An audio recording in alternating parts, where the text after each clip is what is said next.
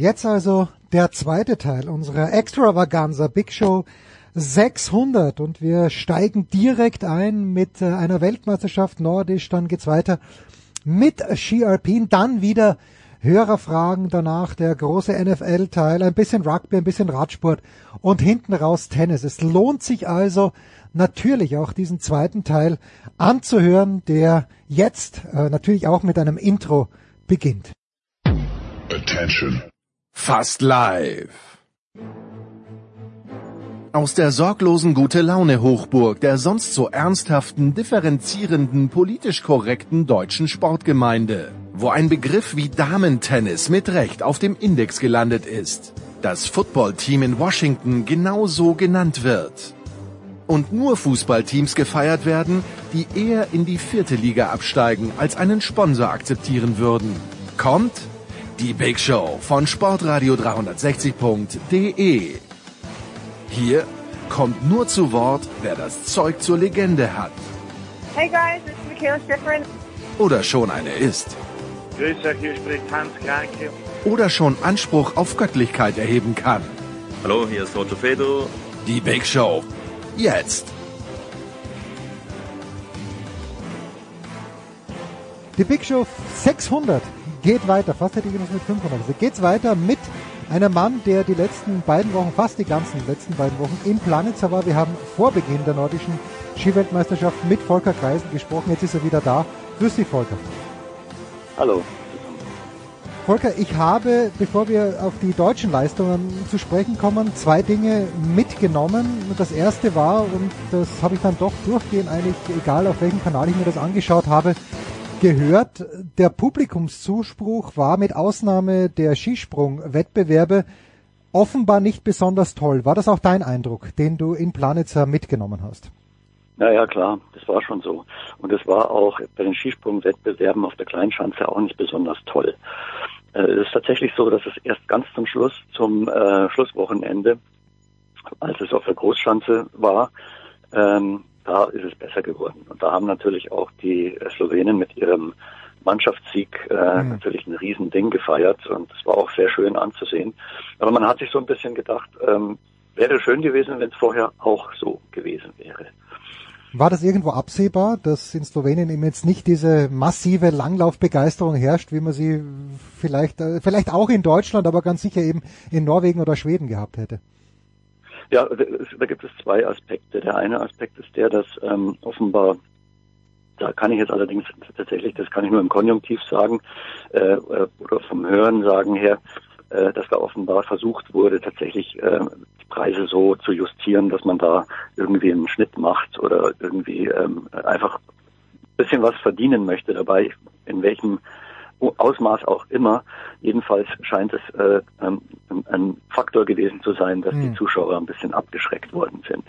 Das andere ist, ähm, dass der, der Kollege ähm, Simnovic, der, im, der auch bei der Vierschanzentournee immer dabei ist, hat auch äh, und, und andere haben, haben erzählt, dass äh, im äh, slowenischen Sp äh, Wintersport ähm, das Skispringen das die absolute Nummer eins ist und dabei eigentlich auch nicht das Skispringen, sondern das Skifliegen. Okay. Und äh, weil das einfach eine, das, und das, das, weiß man ja auch, dass man dann, dann 200.000 Menschen an die Schanze, an die, an die Großschanze, also an die Skiflugschanze, die tatsächlich imposant ist, wenn man da drunter steht. Und ähm, das ist halt einfach ein, wie soll ich sagen, ein, wie, wie vielleicht bei uns die Wiesen, also ein, ein, ein, ein Anzugs, Anziehungspunkt, äh, wo die Leute wirklich hinwandern. Und ähm, das, äh, das reicht offenbar so ein bisschen, heißt es dann immer so für, für den Wintersport. Also das ist, da kann nichts anderes dagegen ankommen und das ist auch jetzt äh, findet ja bald statt, ist, ist auch jetzt ausverkauft. Und ähm, da kann halt einfach so eine, äh, selbst wenn es eine Weltmeisterschaft ist, äh, nicht so richtig dagegenhalten. Das ist die zweite These. Ja, immerhin schön dann, du sagst ja, das Team haben sie gewonnen. Timmy Seitz hat auch noch die Großschanze gewonnen. Da äh, bin ich ein kleines bisschen hat mein Herz schon für Ryoyo Kobayashi geschlagen. Nicht, dass er irgendwie das bräuchte zwingend, hat die vier Chancen nie gewonnen, dabei alle vier Springen gewonnen. Also der Junge hat schon genug gewonnen, aber ich fand halt, und das ist meine zweite allgemeine Frage, wie dein Eindruck war, um jetzt eben beim Skispringen auch noch zu bleiben, ich fand teilweise die Notengebung absurd. Äh, Kobayashi auf der Kleinschanze hat einen perfekten Sprung hingelegt, wirklich einen perfekten Sprung und kriegt fünfmal 18-0 und da frage ich mich, stimmt da was nicht oder ist man auf der Kleinschanze noch strenger?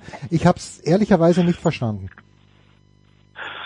Ja, es ist tatsächlich ein bisschen schwierig. Auf der Kleinschanze, da ähm, sind natürlich ähm, wahrscheinlich bei den bei, bei manchem Ski, ähm, bei, bei manchem Kampfrichter ähm, so ein bisschen das Detail, die Frage, äh, ist ja alles ein bisschen enger, ein bisschen, geht alles ein bisschen schneller, so von der von der ähm, ähm von, von, von der Körperhaltung und so mhm. weiter. Insofern kann da manchmal auch schon ein kleiner äh, ein kleiner Wackler äh, mehr auslösen, als man vielleicht denkt. Und ähm, ja, natürlich. Also ich meine, die, die Kampfgerichte waren jetzt, ähm, haben sich jetzt vielleicht nicht mit Ruhm bekleckert unbedingt, aber ich hätte jetzt nicht gesagt, dass da wirklich ein, ein, ein evidentes Problem gewesen wäre. Okay. So. Also, ja, ja, bitte. Sag mal. Nee, nee, also es, es war ja nicht nur Kobayashi, es gab auch andere, aber auf der anderen Seite sind solche Sachen äh, durchaus auch ähm, einfach mal ähm, die kommen einfach vor. Hm. Da, da, da muss dann der Skispringer dann sagen, okay, habe ich Pech gehabt, ist natürlich völlig frustrierend für den Einzelnen, aber ähm, eine, eine vollkommene Gerechtigkeit da reinzubringen, ist allein schon wegen den anderen Faktoren, die beim, beim Sprung äh, dabei sind, sowieso immer sehr schwierig. So, und da sind wir schon mitten beim Sprung und die deutsche Bilanz mit drei Goldmedaillen ist absolut in Ordnung. Hm, zumindest wurde mir das suggeriert, aber wenn man natürlich genauer hinschaut, Volker, ohne die weiblichen Skispringer, hm, also die äh, Katharina Althaus vorneweg, die die Normalschanze gewonnen hat, dann gewinnen die Frauen das Team und das gewinnt auch das Mixed-Team. Äh, war in Sachen Gold nicht viel los. Äh, welche Medaille war denn für dich aus deutscher Sicht, alle waren wertvoll, aber hast du eine, die dich A vielleicht am meisten überrascht hat äh, und B, wo man vielleicht schon sagen, sagen kann, okay, die hat auch anhand der Konkurrenz am meisten Wert? Also ich würde sagen, die erste und die letzte Gold, die erste und die letzte Medaille aus deutscher Sicht. Die erste Medaille, das war Katharina Althaus, wenn mhm. ich jetzt nicht einen Fehler mache, das war der, der Auftakt Donnerstag mit dem äh, mit dem Springen von mit dem Einzelspringen von der Kleinschanze da, ähm, äh, da hat man tatsächlich gesehen, wie, ähm, wie, wie emotional das ist. Und ähm, Katharina Althaus hat ja immer gesagt, ähm, sie ähm, es sei ihr eigentlich nicht egal, also das meine ich jetzt nicht, aber äh, es, sie nehme das so, wie es kommt. Und wenn sie dann eben, das war ja ihr, ihr also zumindest oder sagen wir, kein Problem für sie, das glaube ich ihr auch, aber halt, es war halt einfach schon so ein bisschen eine Last, denke ich mal, die im Unterbewusstsein ähm, mitgetragen wurde, dass sie halt einfach äh, im Grunde genommen äh, Spitzenklasse war. Mhm. Ähm, äh, mit mit ähm, der Pinkelnick zusammen, also Österreicherin, aber eben immer im entscheidenden Moment Zweite wurde. Und als sie das durchbrochen hat, hat man gemerkt, dass das eben doch dann ähm, in ihr gegoren hat über, über Monate, Jahre vielleicht sogar hinweg. Und deswegen äh, die und dann eben auch diese emotionale Reaktion, äh, die sie da dann wirklich hatte, die auch echt authentisch war. Das äh, war, fand ich, äh, ein, ein, eine sehr äh, imposante ähm, Situation, eine, ein, nee, wie sagt man, eine sehr äh, ergreifend fast bewegende, ergreifende äh, Situation, die man auch im Skispringen nicht so oft sieht. Und das, äh, das die, die zweite Medaille war die Bronzemedaille der äh, Männerstaffel mhm. im äh, Langlauf, die mit der auch niemand gerechnet hätte und die sich äh, tatsächlich dann irgendwie, wahrscheinlich auch durch die Silbermedaille der, der, der, der, der Frauenstaffel am Tag zuvor, sich einfach da tatsächlich äh, irgendwie motivieren haben lassen. Und da hat man auch gesehen, dass diese, dieser Rekord ähm, der, ähm, der, gesamten deutschen Mannschaft, also von allen Skispringern, Kombinierern und, und Langläufern mit zwölf Medaillen. Ähm, so viel hatten sie noch nie. Gut, da kann man auch immer sagen, äh, früher gab es auch noch nicht so viele Wettbewerbe, aber mein Gott, man, es ist auf jeden Fall mal ein Statement gewesen. Und das äh, zeigt auch, dass die sich bis zum Schluss gegenseitig offenbar irgendwie inspiriert haben ähm, mit ihren Erfolgen. Ähm, und ich könnte mir vorstellen, äh, neben solchen äh, Leuten wie Friedrich Moch, der da am, am Schluss den Franzosen noch und überholt hat, äh, also neben äh, einzelnen äh, Stärken, die da äh, offenbar zu, zu Tage getreten haben, war es auch einfach die Dynamik äh, innerhalb des deutschen mhm. Teams. Ganz und äh, weil du es ja auch schon angesprochen hast, also die Frauenstaffel, wenn man mal sieht, die Einzelergebnisse im Langlauf der Frauen mit Frieda Karlsson und Ebba Andersson, dann ist ja schon fast fast ein biblisch Wunder, dass die Deutschen die also die deutschen Frauen die schwedischen Frauen geschlagen haben. Also das, das muss man, ja. aber vielleicht hat man es da äh, vielleicht noch ein kleines bisschen eher erwartet. Und bei den Männern, die, die Schweden sind ja auch, auch nicht schwach und die haben da keine Rolle gespielt. Das war also wirklich beeindruckend, aber natürlich am beeindruckendsten, wenn man das jetzt mir mal ganz global sieht, die Langlaufwettbewerbe bei den Männern. Ich glaube, die 15 Kilometer waren's, wo äh, vier Norweger hintereinander ins Ziel kommen, wo Klebo keine Medaille gemacht hat. Die 50 Kilometer, Volker, so traurig ist mein Leben am vergangenen Sonntag. Ich bin wirklich vom äh, Startschuss weg vor dem Laptop gewesen oder vom Fernseher und habe mir die 50 Kilometer durch angeschaut. Äh, Goldberg gewinnt dann vor Klebo, was ein kleines bisschen überraschend war, weil Klebo ja der bessere Sprinter ist, aber wurscht. Also die Norweger sind dermaßen überlegen, im männlichen Langlauf zumindest. Äh, Jarl Magnus Rieber, unfassbar. Also ich dachte immer, auf dieser Schanze kann man nicht mehr als 140 Meter springen. Ich glaube, er ist 148 gesprungen. Unfassbar. Äh, aber gerade bei den Langläufern, und ich werde dann auch gefragt, ja, wie geht das denn? Auch bei, bei Johannes Tinius Bö im, im Biathlon, wie geht das denn? Ist es die Technik, ist es die Ausbildung, ist es ein bisschen mehr, worüber wir nur spekulieren dürfen? Ist es die Tradition? Was treibt diese Norweger an? Ja, alles, alles, was du gesagt hast, zusammen so ein bisschen. Also natürlich haben die eine ganz andere, möglicherweise eine ganz andere Kultur des Trainings und des, ähm, ähm, des ganzen, wie soll ich sagen, des ganzen äh, Organisierens des, äh, des, des Trainings. Äh, da gibt es ja ganz viele kleine Details, die man da beachten muss. Ähm, und, äh, und aber da, da gibt es eben viele Faktoren. Der entscheidende Faktor ist halt einfach der, dass in Norwegen, ähm, so wurde mir auch immer noch berichtet, äh, trotz Schneeproblemen, die haben halt tatsächlich nicht so sehr die Schneeprobleme wie äh, äh, mitteleuropäische Länder mhm. und, äh, und auch die Alpenländer. Und ähm, die, äh, die gehen noch zum Teil äh, zur Schule auf, auf Skiern. Und äh, da ist es auch eine Selbstverständlichkeit, dass schon die Kleinen äh, wirklich einen, einen richtigen ähm, Skating-Schwung äh, lernen, einen Skating-Schritt lernen und so weiter und so fort, sodass die halt einfach schon von vornherein äh, natürliche ähm, äh, Vorsprünge, natürlichen Vorsprung haben gegenüber äh, konkurrierenden Ländern. Und äh, dann geht es halt auch, natürlich auch so weiter und das ist, das ist auch ähm, es ist halt einfach ein Land, das da einen Vorteil hat. In Schweden ist es ähnlich, allerdings nicht so ausgeprägt. Und, ähm, und das, äh, das finde ich auch irgendwie, das ist halt einfach auch ein bisschen der, der, der Reiz des Ganzen, dass die einen dort, die anderen dort und die anderen wieder woanders ihre Vorteile haben. Und bei den Norwegern ist es halt so. Und äh, das wird wahrscheinlich nicht zu ändern sein. Es gab mal äh, verschiedene, ich weiß nicht, die Russen sind ja auch sehr gut, aber bei denen weißt du halt nicht, beziehungsweise es ist ja eigentlich auch erwiesen schon gewesen in, in Sochi, dass da gedopt wird. Und äh, deswegen kann man das eigentlich nicht so in diese Vergleiche mit hineinnehmen. Die Norweger sind im äh, Langlauf führend und ähm, äh, zumindest bei den Frauen äh, waren sie diesmal nicht so führend, sodass äh, das ein bisschen aus, sich, sich ausgeglichen hat. Ja, na gut, die Russen, die wollen wir nicht vergessen. Äh, und äh, bei den Finnern, da gab es ja auch mal eine Zeit lang, bevor dieser unfassbare Doping-Skandal aufgeflogen ist.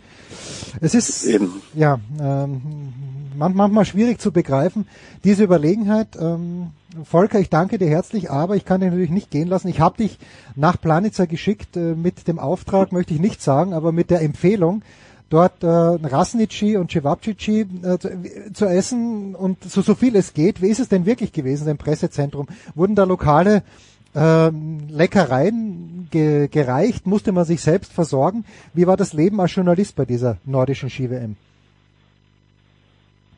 Es war alles in allem war es äh, in Ordnung. Ähm, allerdings waren die Preise im, muss ich ganz ehrlich sagen, normalerweise äh, sollte man sowas nicht nicht verraten, aber in dem Fall war es halt so, dass man, wenn du ähm, für 17 Euro äh, ein, ein Teller Essen bekommst, dann ist es schon irgendwo Cool. auch ein bisschen tief in die Tasche gelangt. Und ähm, zumal man nicht äh, keine andere Wahl hat, ja. Und das Mhm. ist ähm, das ist also insofern ähm, waren da äh, waren, waren da so ein paar kleine Wermutstropfen dabei, aber im Großen und Ganzen war das top organisiert ähm, und äh, man konnte sich nicht, man konnte sich eigentlich nicht beklagen. Und ja, also und die also die die Arbeitsbedingungen waren auch absolut top, hat alles funktioniert. Ähm, warum auch nicht? Also Slowenien ist ja Naja, das ist ja natürlich. nicht irgendwie irgendein Land. Das ist ja, das ist ja äh, seit seit Jahren schon in der EU und hat, das ist überhaupt keine Frage, dass das äh, mit aller mit, mit allem äh, Pipapo ausgerüstet war. Also es wie das war war wie wie jede andere Ski-Weltmeisterschaft in Europa. Ja, und das Wetter war natürlich überragend. Also ich weiß nicht, ob es bei den 30 Kilometern der Frauen oder bei den 50 Kilometern der Männer waren, aber eine Teilnehmerin, mindestens eine Teilnehmerin oder ein Teilnehmer, der habe ich sogar nicht nur mit kurzem Oberteil gesehen, das haben mehr gemacht, aber eine oder eine ist sogar mit kurzen Hosen gelaufen. Das, Das war am Samstag. Das war am Samstag, das ja, die Frauen, die, gell? Die Kalva, die, die eine, eine von den Norwegerinnen. Das war tatsächlich, äh, also ich meine, äh, diese, diese, ähm, wie soll ich sagen, äh, Supersportler, äh, die haben natürlich ähm, irgendwie auch wahrscheinlich einen anderen äh, äh, Wärmehaushalt. Also Mhm. ich könnte mir vorstellen, dass denen, denen wird es ein bisschen schneller heiß, als wenn unser eins bei dann immerhin doch äh, noch unter 10 Grad vielleicht äh, da Sport macht. Also ich würde da nicht mit kurzer Hose laufen, aber ähm, ja, also es war schon war schon in, in der Tat äh, markant. Was, ich, was mich auch ein bisschen gewundert hat, ähm, aber das, ist- das ist natürlich irgendwie mein, meine äh, meine Unkenntnisse von meteorologischen Phänomenen, aber dass es da unten im, im ähm, Ende Ende Februar Anfang ab Anfang März, dass es da einen dermaßen äh, krassen Wintereinbruch geben kann. Man, man ist ja da immerhin irgendwie auf so ungefähr, ungefähr auf der Höhe von von Udine, Mhm. wo man wenn man wenn man im Sommer nach Italien fährt, ähm, das Fenster aufmacht und die Hitze reinkommt und zwar relativ äh, relativ bald eigentlich schon auch die, in dieser Zeit. Da muss man echt sagen, ähm, das hat mich das hat mich tatsächlich gewundert. Ich hätte gedacht, dass es da viel mit mit Kunstschnee zu arbeiten gibt, gab, aber das war eigentlich so gut wie gar nicht der Fall. Die haben die Unterlagen natürlich, die Schanzen vorher schon präpariert gehabt, aber wenn man da reingefahren ist in dieses wunderschöne Tal und dann diese äh, Ski, äh, Skipisten da gesehen hat, dann hätte man äh, eigentlich Lust gehabt, äh, nicht ins Pressezentrum einzubiegen, sondern gleich auf die Piste. Das ist tatsächlich etwas gemein gewesen. Oder auf die Leute. Naja gut, also die, die Skifahrer dürfen Oder wir haben, natürlich. ja, die, die Skifahrer haben es ja noch nicht überstanden. Die, die fahren ja diesen Wochenende in Kranjskagora, bin ich auch gespannt, wie das funktioniert, aber Schnee hat man offenbar noch genug. Volker, fantastisch, ich danke dir herzlich. Kurze Pause, Big Show Gerne. 600.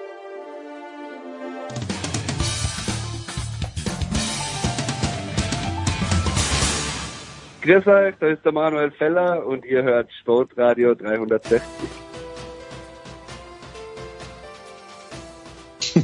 Big Show 600. Freunde, es ist Wahnsinn, was hier für ein Skiteil jetzt zusammenkommt. Ich äh, spare mir die Begrüßung, sag nur, wer da ist. Johannes Knut, Guido Heuber von Eurosport, Johannes natürlich von der SZ, Tom Heberlein vom SID und Lukas Zahrer von der Standard.at und von seinem eigenen Podcast. Ganz schnell noch Après Ski heißt der Lukas. Ja, super, danke. Haben wir das auch wunderbar. Ja, danke. müssen, müssen wir, müssen wir. So, Guido ist unterwegs. Guido, uh, time is of the essence.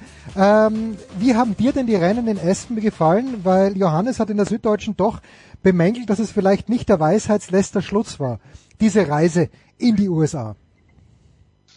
Ähm, man muss differenzieren. Man muss sagen, ähm, die Reise war sicherlich nicht wert, weil die Strapazen, äh, letztendlich jetzt auch die Verletzungen, die daraus äh, resultiert haben, ähm, und die Veranstaltung an sich war es vielleicht nicht so wert, gerade mit so einem Sprintrennen, mit so einer Sprintabfahrt. An, äh, für mich selbst das Ganze dann am äh, Samstag und Sonntag als Kommentator, als Sportereignis zu sehen, mit der Kugelvergabe und so weiter, war es natürlich äh, auch eine Geschichte. Und gerade wenn man aus, aus ich bin 1970er, das heißt, man mhm. ist mit dem Begriff Aspen allein über John Eves, über Fire and Ice aufgewachsen. Allein diese Magic, die sich darüber bringt. Ähm, ja, Aspen ist immer eine Reise wert, aber vielleicht nicht zu dem Zeitpunkt und vielleicht nicht in dem Zusammenhang. Ansonsten muss ich sagen, die Rennen in Aspen äh, würde ich mich schon freuen, wenn es weitergibt. Ja, also ich fand die Zieleinfahrt komisch, weil die Kurve war da und plötzlich waren wir im Ziel. Äh, das war ein kleines bisschen eigenartig. Äh, Johannes, ich möchte differenzieren. Also mir hat, ich habe letzte Woche gesagt, mir hat dieser Riesentorlauf unheimlich gut gefallen. Auch das mhm. Slalom, die Abfahrten haben mir jetzt nicht so wahnsinnig gut gefallen. Wo, wo, wo hat's bei dir am meisten gehakt? Also ich fand dann wiederum zum Beispiel den Super G am Sonntag echt echt lässig, muss ich sagen. Das das ähm, das war durchaus ähm, ganz wirklich nett anzuschauen und und war ja auch wirklich ein tolles Rennen und und ja auch für den Super G gar nicht so so kurz. Äh, die Abfahrt ist ähm, halt einfach, das ist dann, äh, es ist keine so richtig Weltcup-taugliche Abfahrtspiste, finde ich mittlerweile. Mhm. Es ist oben wirklich sehr lange, sehr flach. Man muss natürlich viel übers Terrain buckeln. Es hat so ein bisschen Gröden-Feeling, äh, aber ist dann halt Gröden ist halt gefühlt doppelt äh, dreifach so lang und hat natürlich dann auch noch ein paar Schlüsselstellen mehr und ja, das ist einfach, da, da fehlt so einfach so der, der, ich weiß nicht, ob sie da alternative ähm, ähm, Möglichkeiten noch haben. Es, es war ja auch, glaube ich, ganz früher, wenn Guido die, die glorreichen alten Zeiten angesprochen hat, ähm, das, das waren ja auch früher viele Technikrennen in Aspen. Ähm, ich, ich glaube sogar ein gewisser Ingemar Stenmark hat da, Möglich. wenn nicht sogar seinen letzten oder auf jeden Fall äh, einer seiner letzten Rennen gewonnen im Weltcup. Also ähm, ja, es ist, es ist halt wirklich, ähm, diese, diese ganze Tournee wirkte irgendwie für mich nicht so richtig durchdacht. Gleich nach der WM, die Leute diesen Trost da komplett rüber zu karren. Ich finde, dann muss man wirklich, man kann das machen, aber dann finde ich, muss, muss, muss die Organisation, dann muss das Konzept sitzen. Und das hat es ganz offensichtlich nicht. Also ich war ja auch nicht vor Ort, aber ich habe es in vielen Formen und Farben ausgemalt bekommen und, und äh, die Teams haben schon 2017, vor sechs Jahren beim Weltcup-Finale gesagt, das ist leider nicht mehr State of the Art, was sie da anbieten. Unterkunft, äh, ähm, alles Organisation, das ist, das läuft so nebenher. Das ist nicht wirklich so, dass die das Gefühl haben, da ist die volle Power dahinter und sie haben ja damals schon die Auflagen bekommen, hey Leute, kriegt das in den Griff oder sonst wird schwierig. Und jetzt haben sie es immer noch nicht in den Griff gekriegt. Also ich glaube, sie kriegen schon noch eine, eine weitere Chance, aber ähm, also das, das Ja, man, äh, man muss aber genau. differenzieren. Genau. Es sind unterschiedliche Organisatoren gewesen, ja.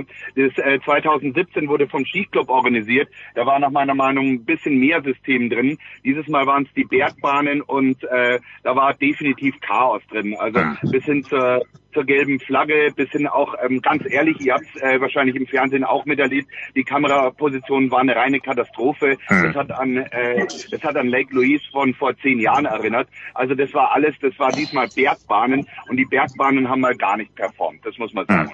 Ja, und die Pistenarbeiterinnen äh, oder Pistenarbeiter, wo es eine halbe Stunde gedauert hat, bis man das Rennen fortsetzen konnte, hat auch nicht geholfen bei der ersten Abfahrt. Aber Tom, ähm, der Sportskamerad Sander, was soll ich sagen? Guido hat es angekündigt in seinem Kommentar. Ich wollte Guido nicht glauben und dann schlägt er fast den Odermatt. Das war doch der Lichtblick aus deutscher Sicht, Tom. Allerdings, ja. Ich meine, dass der Kollege Sander äh, gut Skifahren kann und dass er auch gut äh, Super Ski fahren kann, das ist ja hinlänglich bekannt. Ich meine, er war ja immerhin mal Juniorenweltmeister in dieser Disziplin. Aber ähm, ja, ich meine, ähm, ja, dass er das kann, dass er das Zeug dazu hat, aufs, aufs äh, Stockerl zu fahren, das ist, das ist ja unbestritten. Ähm, dass es ihm nicht schon früher gelungen ist, Ausnahme bei der WM natürlich vor zwei Jahren. Ähm, da kann man jetzt lang und breit in die Tiefenanalyse gehen und Küchenpsychologie auspacken. Ich behaupte immer, er steht sich halt einfach selber im Weg, weil er, ähm, weil er zu viel an sich rumdoktert, an irgendwelchen Dingen rumdoktert. Ich glaube, wenn der sich, wenn der in der Lage wäre, sich einfach draufzustellen und zu sagen, so, ich fahre jetzt mal schön entspannt da runter, dann wäre der viel weiter, als er jetzt ist. Ich meine, jetzt ist er 33 und es hat 15 Jahre gedauert, bis er mal im Weltcup aufs Podest fährt. Das ist schon eine relativ lange Zeit. Unabhängig davon freut es mich natürlich ähm, als Deutscher und ähm, dass er auch nur 500 hinterm Odermatt war. Ähm, das zeigt ja letztendlich, was er, was er von Potenzial hat und auch die Tatsache, dass er mit Kilde und Odermatt auf dem Podest steht, Schön. ist natürlich, ein, ist natürlich äh, schon sehr bemerkenswert, weil normalerweise, wenn die zwei anständig runterfahren, bleibt halt mal nur ein Platz auf dem Podest noch im Super-G und den hat er sich das mal geholt und das ist aller Ehren wert. Schade halt nur, dass es nicht öfter hinbringt. Lukas, ich bin ja mittlerweile zum Marco Schwarz Junkie geworden. Ich schaue mir Rennen, Männerrennen, die Frauenrennen schaue ich mir nur wegen Schiffeln an, völlig klar. Männerrennen schaue ich mir nur mehr wegen Blackie an und der fährt ja mittlerweile auch alle Rennen. Und dann fliegt er so ungeschickt raus beim Super-G, ich wusste nicht, was los ist, aber ich habe mir eines gedacht, äh, dem österreichischen Team geht's halt echt nicht gut seit Matthias Meyer einfach mal nicht mehr wollte, weil der Meyer wäre schon einer gewesen, der zumindest hier und da mal ein bisschen reingerochen hätte. Äh, ist, äh, schmerzt dich dieser Verlust äh, vom Motto auch so sehr, Lukas? Ja, sicher. Vor allem, weil er menschlich schwer in Ordnung war, was man so immer mitbekommen hat auch. Also der, der sagt gute Dinge, der setzt sich auch abseits der Piste für wirklich die die guten Dinge ein. Ich denke dann, ja, äh, in der Flüchtlingskrise hat er, hat er eine Familie, seine Familie, eine Familie aufgenommen und so weiter. Also da gibt es ein paar Beispiele. Äh, grundsätzlich ein sehr gerader Michel, wie man sagt bei uns. äh, und natürlich, es ist eine Führungsfigur, die verloren gegangen ist, wir kennen das ja vielleicht auch, wir können ein bisschen Parallelen ziehen, vielleicht zum DSV, wo ein Thomas Dresen, wenn der mal wegfällt, ja, äh, Wolfi Meyer hat das auch einmal gesagt, dass da, wenn du so eine, wenn du so eine Führungsposition, einen, der vorangeht, äh, hast, dass das, äh, dass das die anderen mitziehen kann. Jetzt hängt das halt alles äh, ein bisschen am Vincent Kriechmeier, das muss man schon sagen, dass die ja eigentlich eine Doppelspitze äh, gebildet haben und der hat ein bisschen so sein, äh, ja, seinen Mojo verloren, würde ich sagen. Ja, also irgendwie, ähm, der ist ja dann immer äh, beinhart in seinen Analysen, wenn der da, äh, weiß nicht, im Super-G auf Platz 7 landet oder so, äh, sagt er, ich habe zweimal angestellt, wo kein anderer Mensch angestellt hat, ich weiß nicht warum. Ähm, ja, also der ist da eben äh, wirklich beinhart zu sich selbst, es sei denn, er gewinnt und dann ist er sehr äh, dezent und, äh, und, und dankbar und humble. Ähm, aber ja, so ist es eben. Äh, das ist schon so, die Breite ist, ist nicht da im ÖSV-Team. Äh, in, in im Speed-Bereich. Ähm, ja, äh, das ist jetzt so und deswegen auch, es zählt auch ein bisschen dazu, deswegen kann eben auch ein Marco Schwarz da, er nimmt keinem niemand meinen Platz weg, hat, mhm. hat niemand meinen Platz weggenommen und jetzt ist er plötzlich sogar ähm, ich kann, kann mich an, den ORF-Kommentar äh, erinnern, ja, jetzt ist dann doch noch eine ÖSV-Hoffnung oben, das ist der Marco Schwarz, dann ist er halt ähm, ja, ausgeschieden, aber so weit sind wir schon, dass das eben eine Hoffnung ist bei Abfahrt und bei Super-G. Ähm, dass der ganz vorn reinfährt. Und ja, äh, ein Wahnsinnsprogramm, was der fährt. Ich bin wirklich sehr gespannt, wie, wie lange er das durchzieht, aber das wird er jetzt heuer durchziehen und wie er sich dann eben nächste Saison auch, auch präsentiert und wie er da reingeht. Das war noch Zeiten, als alle auf Daniel Dankelmeier gewartet haben, der dann nie irgendwas gerissen hat, aber es hieß ihm im ORF, wartet's mir auf den Dankelmeier. Ja, Guido, an dich die Frage. Dein Liebling, gell? Ja, er ist mein absolut. Ich, ich würde ihn nicht erkennen, wenn er bei mir im Studio sitzt, aber der Name Dankelmeier, der, der ringt in meinen Ohren. Guido, äh, die, äh, die, die Analyse vom Lukas, äh, was den Thomas Dresen anbelangt und das deutsche Team, wie weit ist denn der Thomas Dresen aus deiner Sicht im Moment, Guido? Ja gut, ich meine, er hat sich ja dadurch ein bisschen selbst jetzt äh, beschnitten, dass er gesagt hat, er macht keinen Super-G mit. Mhm. Ähm, das ist sicherlich seinem Körper geschuldet. Allerdings dadurch hat er einfach wesentlich weniger Kilometer auch. Und ähm, ja, also es ist es ist ja ein zweischneidiges Schwert. Es ist ja der, es ist der Kopf und der Körper und dazu fehlen dann diese gesamten Trainingskilometer. Also ich ich wünsche es ihm. Ich mag ihn wahnsinnig gerne. Ich weiß, dass er da ganz nicht nur einen Rucksack, sondern mehrere Rucksäcke mit sich rumträgt und äh, wenn es einer hinkriegt, das auch wieder auf die Spur zu bringen, dann äh, vielleicht Thomas in Richtung nächstes Jahr. Werden wir sehen, wie der Sommer verläuft, aber im Moment hat er einfach ein bisschen zu viel am Rücken zu tragen. Es geht weiter.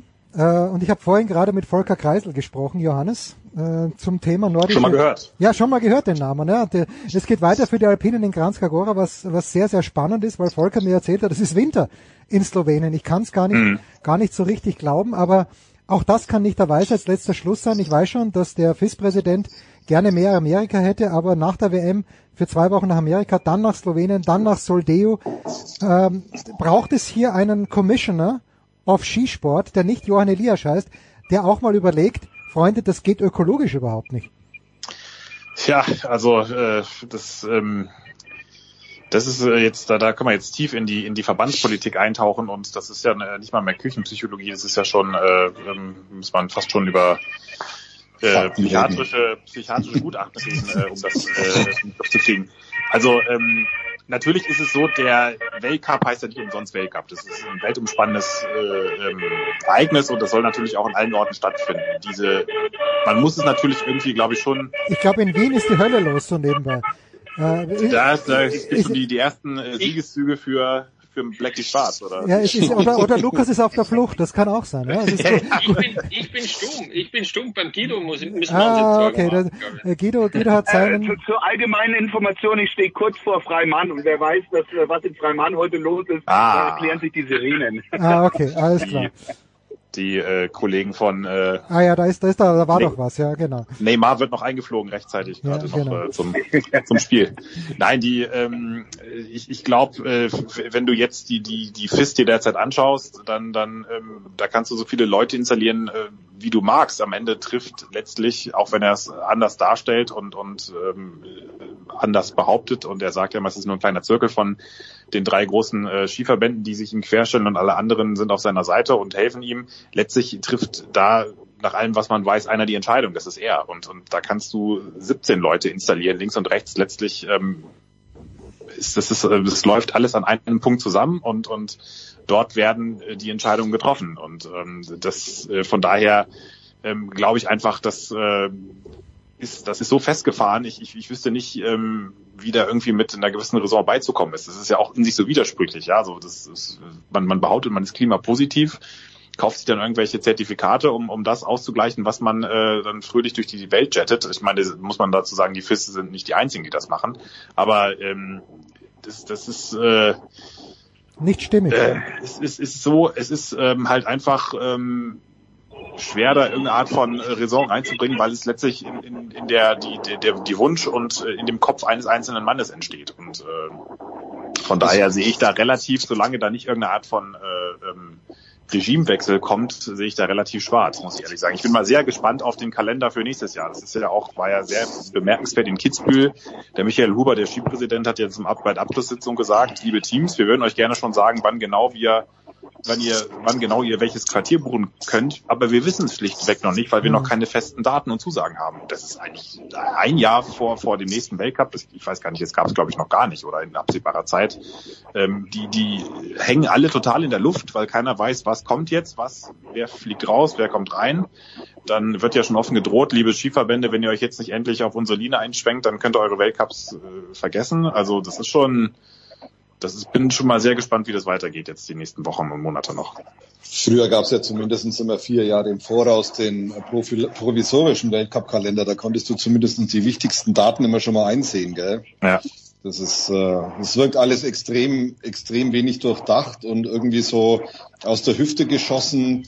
Und äh, die Frage ist, wenn du so einen Commissioner dann tatsächlich hättest, äh, der, sagen wir mal, vom Präsidenten auch unabhängig ist, ist die Frage, ob der sich auch durchsetzen kann. Ich meine, du hast nun mal die Österreicher, Entschuldigung, Lukas, und die Schweizer, die natürlich auch gewisse Einzelinteressen verfolgen und dann mit Sicherheit ihre persönlichen Befindlichkeiten wieder in den Vordergrund stellen. Das kommt noch dazu. Gut, das ist natürlich Überhaupt keine Frage, dass äh, sich der österreichische Skiverband hier nicht unterbuttern lässt. So, eine, eine Frage noch, eine historische Einordnung. Tom, bleibe ich bei dir schnell. Michaela Schifrin gewinnt also zum fünften Mal den Gesamtweltcup bei den Frauen. Äh, wenn der Papa nicht so verunglückt wäre, dann wären es jetzt schon sechs. Äh, wie lange wird Michaela Schifrin noch Lust haben, denkst du, Tom? Da fragst du mich zu viel. Du bist doch der Experte von ja, ich, Du also hast ich, doch sogar ja Telefonnummer hast letzte Habe ich wirklich, ja. Also, aber ich, ich fürchte, dass also, sie bald mal schwanger wird und dann einfach aussetzt und, äh, und sich anderen, wichtigeren Dingen widmet. Naja, also da, da, da ist, glaube ich, noch ein bisschen hin. Ich kann mir schon vorstellen, auch wenn sie immer sagt, sie ist nicht an Zahlen interessiert, dass es schon noch äh, sich ich will nicht sagen, ein Denkmal setzen will. Ich meine, sie hat ja schon ein ziemlich großes, aber dass sie schon noch äh, gewisse Dinge anstrebt und klar, die 86 Siege wird sie wahrscheinlich jetzt schon am Wochenende haben. Äh, Gesamtweltcup ist auf Dauer natürlich auch erstmal nur sie, kommt nur sie in Frage, so lang, zumindest so lange auch wie dann potenzielle Mitbewerber wie Frau Gutschwächeln. Ja, und, und Frau Wüllowa, die komplett uninteressiert ist in diesem Jahr. Ja, ja. Also. Du ruf sie an, ich weiß es nicht. Oder, oder frag, oder frag, oder frag, äh, frag Herrn Kilde, äh, wann er bereit ist, die Vaterschaft zu übernehmen. Keine Ahnung. Also das, Lad sie doch mal noch mal wieder in die Big Show ein. Äh, ja, ich, ich werde werd dem Kilian irgendwas erzählen und dann kommt sie vielleicht. Wieder ich behaupte jetzt mal, ich behaupte jetzt mal, sie fährt noch bis, ich behaupte jetzt mal, sie fährt noch bis Cortina. Okay. Weil so lang fährt er, so lang fährt auch der, der, der, der Alex noch und dann, äh, und dann können sie sich immer noch in aller Ruhe der Familienplanung widmen. Es ist jetzt ja heutzutage nicht mehr so, dass man als ältere Frau oder als Frau über 30 äh, nicht auch noch Kinder kriegen kann. Wissen wir beide äh, aus erster Hand, als ältere Frauen über 30. So, und zum Abschluss äh, muss der Lukas noch Nina Ortlieb, äh, Steffi Venier und Franziska Gritsch feiern. Ähm, man muss die, die, die Bedingungen natürlich auch ausnutzen, wenn sie so sind, wie sie dann waren beim Super-G der Frauen in Quidfjell. Aber es war natürlich schon fast lachhaft und unfair, Lukas, muss man ehrlicherweise sagen.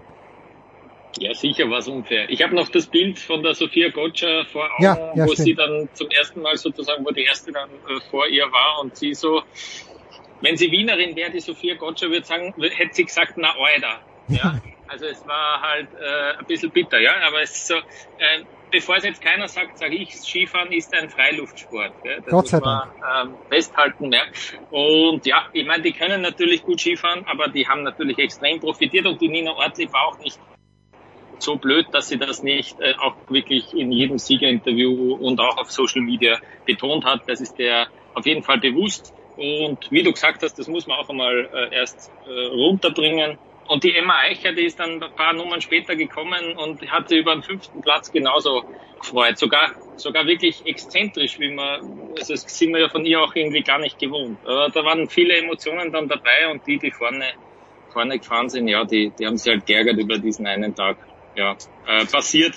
Äh, das gleicht sich über den Verlauf einer Karriere immer aus, muss man jetzt auch noch sagen. Jetzt haben wir alles erledigt. Genau, endlich äh, so. Also das, das Phrasenschwein platzt mittlerweile. Ganz schnell noch. Guido, Samstag und Sonntag die Männer, Kranz Gagora, Eurosport. Wird der Dopfer Fritz an deiner Seite sein oder wen hast du diesmal in der Mangel? Also es äh, pegelt sich wirklich der Fritz, äh, die Technik und eben auch im Speed. Und äh, fürs Weltcup-Finale wird aber wieder Alex Köll dabei sein und äh, dann ist die Saison eh vorbei. Also es ist weiterhin auch noch Urs Lehmann im Programm. Deswegen war ich jetzt gespannt, was so mit äh, Punkto FIS-Präsident alles rauskommt. Aber da kann man nochmal ein extra Thema dazu machen. Aber am Wochenende ist Fritz Dopfer wieder am Start.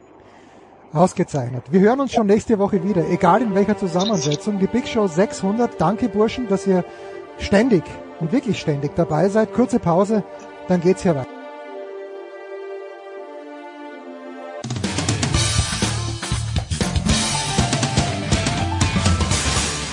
Hallo zusammen, hier ist Alfred Gislason, Bundestrainer Handball und ihr hört Sportradio 360.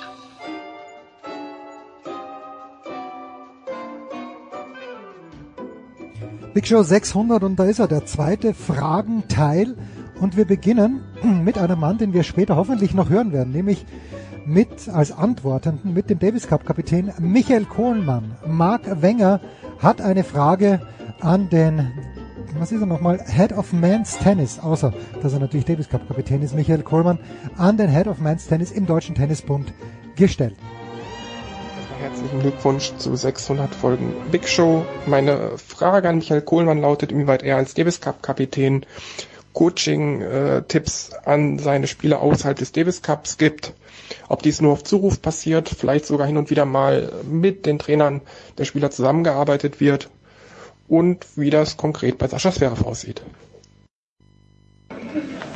Ja, die Zusammenarbeit mit den Spielern außerhalb der Davis Cup Wochen ist natürlich unterschiedlich, hängt dann immer ein bisschen davon ab, ob ich auf den Turnieren äh, bin und äh, sozusagen den Kontakt mit Spielern und Trainern habe.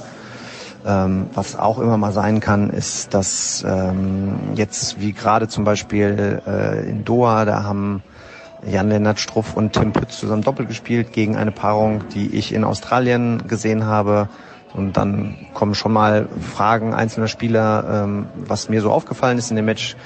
Ähm, bezüglich Sascha ist es natürlich so, dass er sein komplettes Team natürlich bei sich hat und ähm, der Austausch dann mehr oder minder auf den Turnieren ist, wenn ich äh, vor Ort bin. Äh, ansonsten hat er äh, oder ist er bestens betreut. Ich meine, er hat mit seinem Bruder, mit Tobi Kamke jetzt, mit Sergi Bruguera, seinem Vater, sehr viele Ansprechpartner und ähm, da ist, äh, ist er bestens aufgehoben und in den Wochen, wo ich nicht vor Ort bin, ähm, äh, ist da dann eher weniger Kontakt. Ähm, insofern ähm, freue ich mich, die, die ganzen Jungs jetzt wieder in München zu sehen und da das nächste Aufeinandertreffen mit den Spielern und auch den Coaches zu haben. Und dann ähm, wird es auch wieder den nächsten Austausch geben. Lasst uns fortfahren mit dem Ruhrpoeten, mit äh, David Nienhaus. Da gibt's eine Frage vom Paul für den Ruhrpoeten David Nienhaus. Ja, meine Frage wäre an David Nienhaus weil ich die Sportgeschichte-Podcasts bei Sportradio 360 immer gern gehört habe. Und zwar, was fand er denn für sporthistorische Ereignisse in der Woche der erste Big Show statt? Plötzlich trudelt hier im verschneiten Bochum so eine Nachricht vom Producer rein.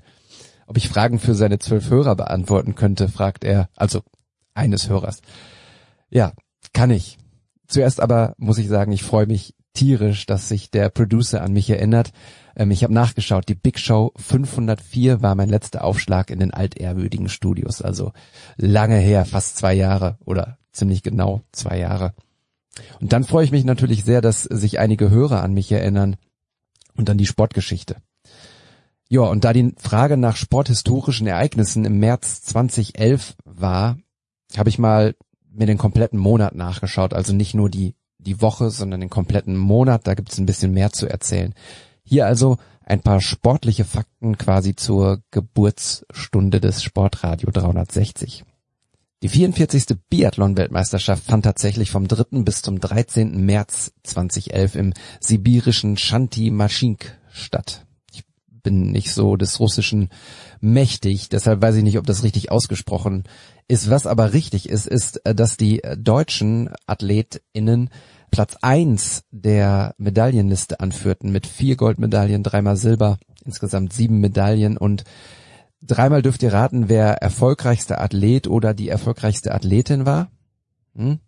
Magdalena Neuner. Dreimal Gold, zweimal Silber, insgesamt fünf Medaillen. Arndt Pfeiffer aus deutscher Sicht gewann den Sprint unter anderem. Das waren tatsächlich noch richtig, richtig gute Zeiten aus deutscher Biathlon-Sicht. Quasi zeitgleich fanden die 31. Leichtathletik Hallen-Europameisterschaften statt, vom 4. bis zum 6. März 2011 im Palais Omnisport de Paris-Bercy. Ja, mein Französisch überragend. Da habe ich einen Fakt rausgesucht. Mit insgesamt 630 Athleten, 346 Männer, 284 Frauen aus 46 Nationen wurde ein neuer Melderekord erreicht. Also sporthistorisch tatsächlich durchaus relevant. Auch da ein Blick auf den Medaillenspiegel. Platz drei für die deutschen Athleten und Athletinnen mit insgesamt zehn Medaillen, dreimal Gold, viermal Silber, dreimal Bronze. Übrigens Caroline Nytra entschied das Finale der 60 Meter Hürden im Fotofinish, also denkbar knapp gegen Tiffany Offaly für sich und der Vorsprung betrug eine Tausendstel Sekunde. 7,793 zu 7,794 Sekunden da ich ja auch einen Fotografie-Podcast habe, was Fotos alles können, sie können auch Sieger von Zweitplatzierten unterscheiden. Vielleicht den Fakt noch, während Nitra ihre persönliche Bestleistung um neun Hundertstel unterbot, erzielte Ophili einen britischen Hallenrekord. Auch das sporthistorisch. Dann gucken wir nochmal wieder in den Schnee am 19. März 2011.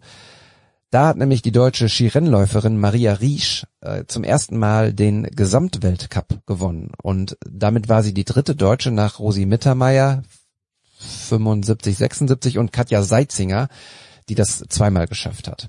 Ein Tag später, der Biathlet Tairebö gewinnt zum ersten Mal den Gesamtweltcup der Herren. Er stieg also in dieser Saison 2010, 2011 als jüngster Weltcup-Gesamtsieger in die Weltspitze auf und wenn mich nicht alles täuscht, ähm, holt er momentan immer noch Medaillen. Ich habe mal seine Bilanz rausgesucht, olympische Medaillen, dreimal Gold, zweimal Silber, einmal Bronze, elf goldene WM-Medaillen, viermal Silber, achtmal Bronze, drei EM-Medaillen in Gold, eine in Silber. Also sehr viel Edelmetall. Und das wäre es fast gewesen, aber ich habe noch so ein bisschen ähm, Randnotizen. Am 13. März, einfach mal so ein paar Schlagzeilen noch. Tony Martin gewinnt das Etappenrennen Paris-Nizza vor Andreas Klöden, ebenfalls ein Deutscher. Und damals wurde gefragt, Tony Martin, ist das der nächste Jan Ulrich? Am 15. März 2011 verlängert Jogi Löw seinen Vertrag beim DFB bis 2014 der WM in Brasilien. Wir wissen alle, wie das ausgegangen ist. Und am selben Tag übrigens ähm, entlässt der große FC Schalke, das sage ich mit viel mh, hm, Trauer gerade in der Stimme, Felix Magath und holt tatsächlich zwei Tage später Ralf Rangnick. Magath am 15. März entlassen, unterschreibt am 17. März beim VfL Wolfsburg. Verrückte Welt. Am 16. März der nordische Kombinierer Ronny Ackermann. Aus gesundheitlichen Problemen beendet er seine große Karriere und am 22. März da verpflichtet die SG Eintracht aus Frankfurt Christoph Daum. Tja, da konnte ich mich auch fast gar nicht mehr dran erinnern. Stieg aber trotzdem ab.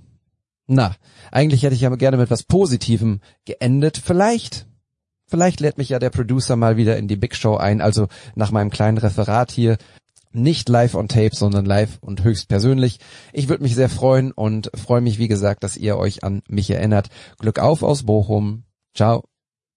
Ja, da muss ich mich ja selbst an die eigene Nase fassen. Big Show 504, so lange habe ich den David schon nicht mehr eingeladen gehabt, den Ed Ruhrpoet bei Twitter. Der David macht ganz, ganz geile Dinge als Fotograf. Ähm, davor hat er sich hauptsächlich als Journalist um die Borussia aus Mönchengladbach gekümmert. Ich meine, er ist bei der Tagesschau nach wie vor am Start und ähm, ja, wir haben uns getroffen mehrmals, aber einmal, das war eigentlich unvergesslich, mit Marco Hagemann gemeinsam bei Borussia Mönchengladbach. Lucien Favre war damals noch Coach am Tegernsee im Trainingslager. War sehr unterhaltsam. Weiter geht's im Text mit Christian Schäfer, der zunächst an mich eine Frage hat und dann auch an den großen Thomas Wagner. Hi Jens, zuallererst hätte ich eine Frage an dich selbst. Und zwar wundert mich schon länger, warum der Matthias Stach bei euch im Tennisteil nie vorkommt. Ah, das würde mich mal interessieren. Und zum anderen habe ich eine Frage an Thomas Wagner. Als alten Fußballromantiker, als den er sich ja selbst bezeichnet, würde mich interessieren, ähm, wie er sich die Bundesliga zusammenstellen würde äh, wenn er sich selbst aussuchen könnte. Also welche, welche 18 Vereine wären in der Bundesliga, wenn es nach Thomas Wagner geht?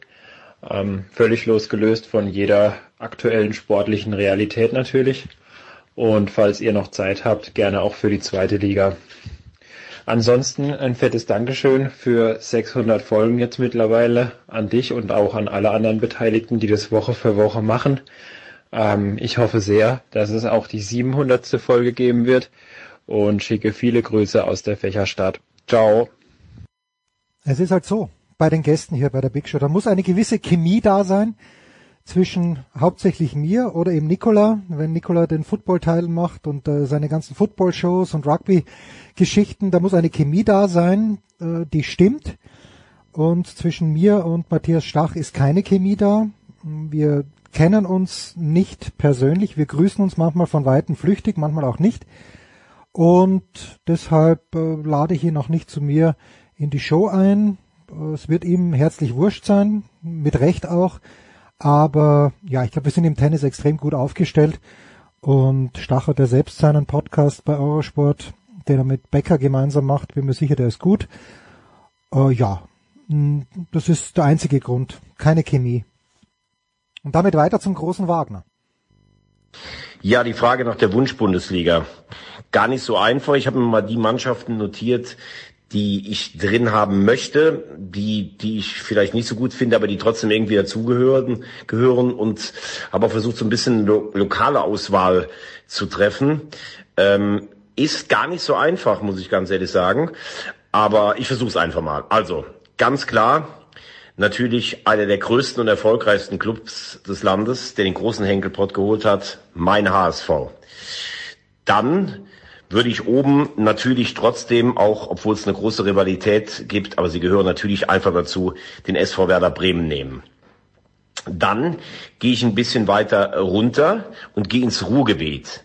Natürlich Borussia Dortmund, natürlich Schalke 04, dann bin ich im Westen und habe dort Borussia Mönchengladbach, und den ersten FC Köln. Dann gehe ich in den Südwesten. Dort will ich unbedingt den Betze wieder sehen, den FCK. Eintracht Frankfurt, den KSC, für den ich immer schon große Sympathien hatte. Dann nehmen wir dort noch den SC Freiburg und noch den VfB Stuttgart. Dann schauen wir mal in den Osten. Union Berlin und der FC Magdeburg. Im Südwesten habe ich übrigens noch die Offenbacher Kickers vergessen. Für mich absoluter Kult. Im Süden 60, der Club. Und ich befürchte, ich komme am Rekordmeister nicht vorbei. Und den Aufmerksamen ist aufgefallen, es fehlt noch ein Platz. Und den vergebe ich fürs Ruhrgebiet, da wo der Fußball lebt, für das Relegationsspiel zwischen Rot-Weiß Essen und dem VfL Bochum. Bochum, das gefällt dem Ruhrpoeten David Nienhaus sicherlich auch. Jetzt eine Frage vom Flo, die spielen wir einfach mal so ein. Ja, hallo in die Runde. Ähm, ich würde gern mal wissen, woran es denn liegt, dass bei kritischen Themen, ähm, die den Fußball betreffen, jetzt als Beispiel zum Beispiel mal ähm, RB Leipzig, wenn, wenn behauptet wird, ja, ähm, das wäre in Anführungszeichen ein fairer Wettbewerb oder, oder es waren schwierige Verhandlungen mit, mit Salzburg oder sie haben die zweitmeisten Auswärtsfans der Liga und so.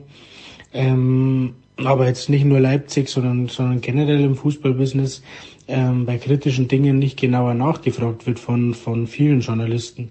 Ist es, ist es die Angst von, von den jeweiligen äh, Journalisten nicht, nicht mehr eingeladen zu werden oder, oder nicht mehr über den Verein berichten zu dürfen, weil das las man ja in der Vergangenheit öfter, dass kritische Nachfragen dann oftmals mit dem Ausschluss von der Pressekonferenz ähm, bedacht wurden etc. Also das würde mich einfach mal interessieren, warum wird bei vielen Sachen nicht kritischer nachgefragt?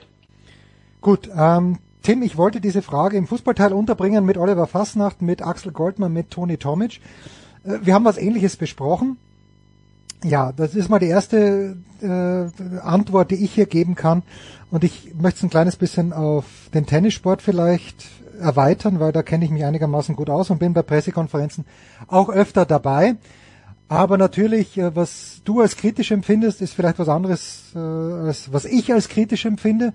Und da wird es im Fußball gehe ich davon aus, sehr ähnlich sein, dass hier die äh, Dinge anders gewichtet sind, dass jemand von der Pressekonferenz ausgeschlossen wurde, weil er eine kritische Frage gestellt hat. Also ich glaube, wenn die Frage höflich gestellt ist, wenn die Frage einen sachlichen Inhalt hat, dann, ähm, dann wird man nicht ausgeschlossen von der Pressekonferenz. Ich kann nur sagen, dass ich seit 2015 oder 2016 äh, ein sehr, sehr schwieriges Verhältnis mit Alexander Zverev habe, weil ich da bei der Pressekonferenz bei den US Open äh, eine Frage gestellt habe, die ich im Nachhinein jetzt so nicht mehr stellen würde, die aber sachlich begründet war. So, Sascha hat da gerade davor in fünf Sätzen gegen Philipp Kohlschreiber verloren gehabt, bei ungefähr 100 Grad Hitze, war nicht gut aufgelegt, verständlicherweise. Und ähm, naja, seitdem haben wir kein gutes Verhältnis. Allerdings ähm, er hat das Management gewechselt. Er ist äh, immer professionell gewesen mir gegenüber, aber äh, also so, dass, dass er jemals eine Frage von mir nicht beantwortet hätte. Die Monate danach waren ein kleines bisschen schwierig, fast die Jahre danach, aber trotzdem professionell und wie gesagt, äh, dass jemand von Pressekonferenzen ausgeschlossen wird. Gut, da müsste ich jetzt mal recherchieren, bin mir nicht sicher, ob ich mich daran jetzt wirklich erinnern kann. Ein leichteres Thema. Gehen wir zurück zum großen Michael Körner. Und da hat der Stefan Damberger eine Frage formuliert. Ja, hallo Jens. Hier ist der Stefan aus München und meine Fragen gehen an Michael Körner, speziell zum Pokern, ähm, weil ich mit großer Freude seine Sendungen auf Sport 1 verfolge. Also Michael, guten Tag. Mich würden drei Dinge interessieren. Wann bist du eigentlich selber zum Pokern gekommen? Wie oft spielst du selbst noch? Und drittens, hm, was war dein bisher größter Erfolg beim Turnierpoker? Viele Grüße an das ganze Big Show Team und mach bitte noch lange weiter so. Ich spiele sehr viel Poker. Ähm, die Woche hat sieben Tage. Ich würde sagen, an vier Tagen die Woche spiele ich Poker. Ähm, ja, gut, das ist natürlich klar, dass es viel online stattfindet, weil es so bequem ist und weil man sich alles aussuchen kann, ähm, von wenigen Minuten bis zu mehreren Stunden. Ob man ein ultra kurzes Ding machen will, was vielleicht fünf bis zehn Minuten dauert. Es gibt alle möglichen Varianten, alle möglichen äh, Geschichten, die man da machen kann. Ja, Poker ist natürlich meine große Liebe äh, neben Basketball und ähm, ich beschäftige mich nach wie vor sehr, sehr intensiv damit. Ich habe jetzt innerhalb von wenigen zwei, drei Monaten über 90 Sendungen für Sport 1 produziert. Also ich lebe und atme das Pokerspiel wie, glaube ich, also im Fernsehen kein anderer, weil ich damit so viel zu tun habe. Wir produzieren neue Sendungen, wir ähm, haben neue Projekte, neue Konzepte. Ich bin da sehr, sehr massiv involviert. Also Basketball ist sicherlich äh, klar im Bereich des eigentlichen Sports meine Leidenschaft, aber ich habe momentan fast mehr mit dem Pokerspiel zu tun. Den Tim hätten wir noch mit einer Frage an Saskia Aleite. Meine Frage geht an Saskia und zwar ist es die folgende. Liebe Saskia, du bist ja leider nicht mehr so oft in der Big Show zu hören und daher wollte ich fragen, erstens, wie ergeht es dir so weit weg vom Sportzirkus und wie hat sich eventuell auch dein Blick geändert wie guckst du auf den Sport? Wie kannst du ihn verfolgen? Und was sind deine aktuellen Gedanken und vielleicht auch Sorgen zum Alpinsport, zum Schwimmen oder auch sonstigen Sport, die du aktuell verfolgen kannst? Ich hoffe, dass du bald wieder zu hören bist. Danke und beste Grüße. Die Frage ist von Tim gekommen und nein, ich bin nicht die Saskia, aber ich habe sie auch nicht erreicht, leider. Saskia urlaubt gerade. Ich plane natürlich immer und gerne mit ihr über das Schwimmen, über Biathlon, vor allen Dingen auch, da hat sie mir sehr gefehlt in diesem Winter, um über Biathlon zu sprechen. Sie fehlt mir generell. Auch unsere Sendung selbstverständlich. Äh, aber wie gesagt, sie ist jetzt gerade im Urlaub und da habe ich sie jetzt nicht erreicht in der Kürze der Zeit. Ich werde aber, ich gelobe Besserung und versuche die Saskia auch in Hinkunft wieder einzuladen. Nein, was heißt wieder einzuladen? Die wieder dazu zu bewegen, zu uns zu kommen. So schaut's aus.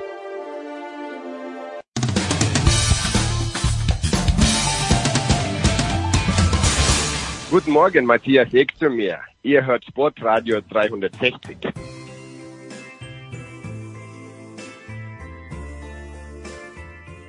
Big Show 600. Es geht weiter mit einem unserer Lieblingsthemen, nämlich mit der National Football League. Und äh, Nikola ist selbstverständlich dabei geblieben, dazugekommen. Zum einen Franz Büchner, Magenta und der Sohn. Servus Franz.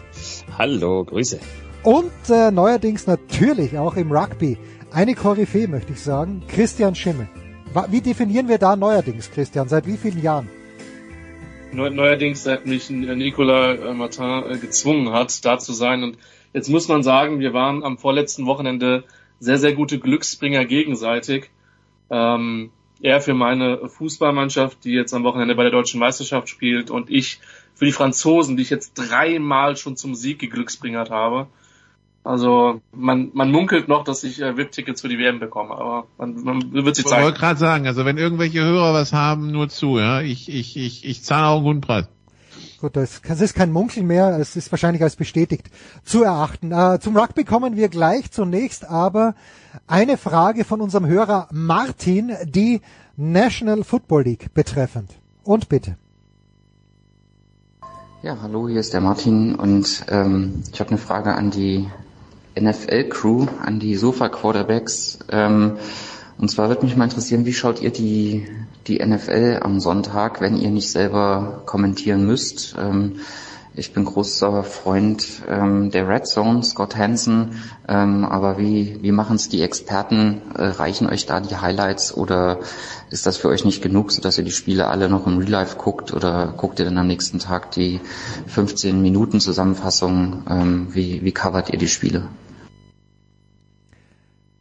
Ja, wie machst du das? Ich fange gleich mit dir an, Franz. Wie, wie konsumierst du die NFL, wenn du nicht selbst kommentierst? Kommt tatsächlich an so einem Sonntag ja nicht so oft vor seit äh, den letzten zwei Jahren, weil wir ja bei The Zone mittlerweile eben auch unsere Konferenz haben und da immer viel, viel äh, zu kommentieren ist tatsächlich. Aber wenn man dann doch mal einen freien Sonntag hat, ich, ich ziehe es mal nur auf den Sonntag, dann schaue ich die Red Zone. Punkt. Christian. Selbes Problem für dich eigentlich. Äh, Lux, Luxus, ist- Luxusproblem natürlich. Äh, Ist ein, ist ein tolles Problem. Beschwere ich mich die letzten zwei, zwei Jahre definitiv nicht drüber. Ähm, Multiple Screens ist die Antwort. Also irgendeine Art von Konferenz, meistens Red Zone auf, auf einem Bildschirm. Ähm, und dann je nachdem, was es halt, was es halt in Einzelspielen gibt, normalerweise mindestens eins noch parallel. Wenn ich irgendwie einen totalen Multitasking-Tag habe, dann, dann laufen halt auch mal zwei Spiele plus Konferenz. Aber da merke ich halt schon, dass die, äh, dass die Aufmerksamkeit etwas sinkt, wobei ich sagen muss, dadurch, dass ich halt beim samstags relativ viel College Football schaue und da in der Regel auch mindestens zwei, zwei Tabs offen sind, ähm, oder zwei Streams offen sind, eher drei, ähm, ist es eher halt eher eine Gewohnheitssache bei mir. Ähm, von daher, aber so hart tief in die Analyse kannst du, also gehe ich, gehe ich da normalerweise nicht. Auch wenn du normalerweise, ich meine, ähm, die, die Anwesenden wissen das, dass, dass ich jetzt glaube ich schon das eine oder andere Footballspiel geschaut habe, ähm, dass einem dann halt schon Sachen auch auffallen. Also gerne Multiple Screens. Ähm, kann aber auch sein, dass ich während während dem Sonntag noch von einem äh, im frühen Fenster noch von einem Spiel aufs nächste switche, wenn es halt, äh, wenn es dann interessant ist. Und spät kommt es total auf die Spiele an. Hm. Also das sind ja meistens nur vier oder fünf. Ähm, das, das kommt dann drauf an, äh, entweder vom, meistens in einem Fenster die Chargers ähm, und in einem anderen Fenster ist es ja entweder Konferenz oder halt, äh, halt ein anderes Spiel, was mich interessiert. I see. Nicola, du darfst gleich, aber ich an dich schließe ich gleich die Frage an. Ich habe gestern so einen Ausschnitt gesehen aus meinem Lieblingspodcast, The Dan Labertat Show with Stu Gatz, und da hat Dan Labertat einen, glaube ich, eineinhalbminütigen Monolog gehalten, wie scheiße die Baltimore Ravens Lamar Jackson behandeln. Ich habe es ungefähr verstanden, aber wer nicht weiß, äh, worum es geht, bitte elaboriert ihr drei. Äh, ich habe nur diesen, äh, diesen, diesen Beigeschmack habe ich irgendwie mitbekommen. Die Ravens wollen Lamar Jackson jetzt keine Kohle geben, sondern erst mal schauen, wie viel Kohle er woanders bekommen würde, um dann diese Kohle vielleicht doch zu bezahlen. Aber vielleicht war das jetzt auch missverständlich. Bitte. Ja, nee, in die Richtung geht's, die, in die Richtung kann man schon interpretieren. Also diese Vertragsverhandlungen mit Lamar Jackson, also es, es zieht sich ja wirklich in die Länge und unnötig in die Länge und dafür, dass man denken könnte, dass die Ravens ihren Franchise Quarterback haben, scheint auch der Umgang miteinander, also zumindest von außen betrachtet, das haben wir hier auch ein paar Mal schon besprochen mit Franz und äh, mit Christian, ein bisschen kompliziert zu sein. Was jetzt passiert ist, sie haben ihm den Franchise Tag gegeben, das heißt, in der Theorie bekommt er jetzt einen Vertrag über ein Jahr äh, mit äh, als Gehalt das Gehalt äh, der, der Schnitt der fünf besten der fünf bestbezahlten Quarterbacks in der Liga. Allerdings haben sie ihm den Non-Exclusive Franchise Tag gegeben. Das heißt, im Grunde genommen jedes, also Lamar Jackson darf jetzt mit allen an, 31 anderen Teams in der Liga reden und ähm, die können Angebot unterbreiten und die Ravens haben dann fünf Tage Zeit, darauf zu reagieren, dieses Angebot quasi zu, äh, zu matchen. Und wenn sie es nicht tun, dann, äh, dann gehen theoretisch zwei Erstrundenpicks über den Tisch und Lamar Jackson würde dann zu diesem Team wechseln. Und äh, daher kommt halt tatsächlich, wie du es richtig verstanden hast, sie können sich anschauen, was jetzt kommt und äh, wie viel man in der Liga bereit ist, für Lamar Jackson quasi auf den Tisch zu legen. Es gibt auch die Möglichkeit, dass man irgendwie als Teams nochmal neu verhandelt. Da sind es dann zwei Erstrunden-Picks oder geht auch was anderes. Also hier Jones bei den Chiefs, das glaube ich in den Erst- und Zweitrunder, äh, der, der damals über den Tisch gegangen ist. Also das lässt viele Möglichkeiten offen. Es ist halt in dem Sinne seltsam, weil, wie gesagt, du hast eigentlich deinen Franchise-Quarterback, und äh, ja, irgendwie bist du doch dabei, ihn zu shoppen und zu gucken und dich nicht wirklich zu committen. Also insgesamt schwierig, die ganze Geschichte. Finde ich. Weiß nicht, ob es Franz auch so sieht. Finde ich auch. Weil ich finde das nicht nur aufgrund der Tatsache, dass du ja eigentlich weißt, also müssen solltest aus Sicht der Ravens, mit wem du jetzt die nächsten Jahre auf der Position spielen willst, sondern es ist natürlich auch mit dem Spieler wird hier äh, ein Pokerspiel betrieben. Ich meine, letztendlich ist es ja scheinbar so, in der Form, wie es jetzt gemacht wird, es ist ja möglich. Deswegen ist es immer so schwierig, das jemanden zum Vorwurf zu machen, in dem Fall den Ravens. Aber letztendlich sagt man hier, wir stellen den mal ins Schaufenster und jetzt äh, zeigt, legt doch mal hier die Eier auf den Tisch und wir gucken mal, was da so kommt. Und äh, entweder es gibt jetzt ein anderes Team oder ein paar mehrere andere Teams, die halt da bereit sind, eine hohe Summe zu zahlen und die damit quasi den Ravens das Leben ein bisschen schwerer machen, weil die müssen das dann matchen, wenn sie ihn behalten wollen, bla bla bla, darum musst du den Kader drumherum aufbauen. Oder die Ravens sagen sich, okay, dann nehmt ihr ihn halt, wir schnappen uns eure Draft-Picks und dann habt ihr halt das Problem mit den Finanzen. Also das ist alles so ein bisschen dieses, dieses Hin und Her. Ich finde es nicht so prall, dass das auf dem Rücken eines Spielers ausgetragen wird. Letztendlich natürlich äh, wird es Lamar Jackson am Ende der, der ganzen Geschichte finanziell jetzt nicht viel schlechter gehen, aber dieses, äh, dieses Hickhack im Vorfeld ist unangenehm. Christian, wie siehst du dieses Hickhack? Also, also was, und was glaubst du? Spielt Lamar Jackson nächstes Jahr in Baltimore oder nicht? Also nächstes Jahr, nächste Saison ab September. Also zunächst müssen wir, glaube ich, hier mal über das Wort Collusion reden. Ähm, weil wenn ein Quarterback wie Jackson auf dem Markt ist und innerhalb von zehn Minuten nachdem klar wurde, dass es der nicht exklusive Tag ist, kommt im Prinzip von allen Teams oder von fast allen Teams, die im Quarterback-Markt sind, ein Dementi von wegen, wir wollen Lamar Jackson nicht. Ich weiß nicht, ob ihr an Zufälle glaubt. Ich glaube nicht an Zufälle in der Hinsicht. Lamar Jackson hat keinen Agent. Die NFL will gerne die Sache auf ihren Wegen regeln. Ich sage nicht, dass es Absprachen gegeben hat. Ich sage, deswegen das Wort Collusion könnte man als Vermutung reinwerfen, nicht, dass irgendwelche Anwälte zuhören. Nein, das ist eine reine Vermutung, unbestätigt und äh, inoffiziell. Aber es ist komisch. Es ist extrem komisch. It's fishy. Ähm, vor allen Dingen so schnell und es sind wahrlich genügend Teams im Quarterback-Markt drinne. Ähm, ein Player ist jetzt quasi weg mit Carl und den Saints, aber du hast noch genügend Leute drinne. Zumal es für einige Teams im Draft extrem teuer wird, in die Top 5 zu, zu kommen und da musst du vermutlich hin, wenn du einen der Top 3 willst nach der Combine. Also, ich glaube, dass er am Ende, dass er am Ende in Baltimore spielen wird. Wie langfristig das sein wird, keine Ahnung. Es gibt verschiedene Möglichkeiten. Jackson kann genauso gut sagen, ihr gebt mir so auf den, auf den Sender, ähm, ich setze einfach aus, bis ich einen langfristigen Vertrag habe oder ihr tradet mich. Und dann könnte es halt für, für Baltimore in Anführungszeichen noch richtig teuer werden, als er das Ding einfach nicht unterschreibt. Also ähm, es ist extrem messy. Man hatte dann auch die Kommentare des, ich weiß gar nicht, ob es der, der Owner der GM war, äh, von wegen äh, Jackson braucht mehr unter oder also das Passing Game hat nicht so funktioniert, wo dann Rashad Bateman extrem zurückgeschossen hat, äh, von wegen, ey, äh, es sind doch gute Leute da, um die Bälle anzubringen. Also dafür, dass, Aussie News, dass das unter Aussie Newsom eine der stabilsten Franchises ähm, in den letzten 20 Jahren war, ähm, wird er gerade verdammt viel Porzellan zu schlagen. Und aus Baltimore ist man das nicht gewohnt. Ich habe gesagt 31 Teams. Ich vermute mal, wir müssen das auf äh, 28 runterbrechen, weil innerhalb der eigenen Division lassen die Ravens ihn bestimmt nicht wechseln. Pittsburgh, also, Pittsburgh, ja. Pittsburgh, bitte. Ich nehme ihn sofort mit Handkuss. Ich gebe sogar einen dritten First-Round-Pick noch dazu. Okay. Aber also das, das sehe ich nicht passieren, wenn ich ganz ehrlich bin. Ja, ich, ich auch nicht, natürlich nicht. Aber ja, also so viel zu Lamar Jackson. Ja, also wir, wir, wir haben große Fragen, wo er sein wird. Und Franz, wir nehmen erfreut zur Kenntnis auch ähm, als Katastrophentouristen, die wir sind. Und wir haben natürlich immer ein Auge auf die New Yorker Presse. Aber die Jets und Aaron Rodgers haben sich unterhalten. Und wenn sie das tun und das so öffentlich wird, heißt das ja, dass die Packers ihren Segen gegeben haben, dass zumindest diese Gespräche stattfinden. Das heißt es, genau. Und jetzt, glaube ich, dauert es aber noch ein bisschen.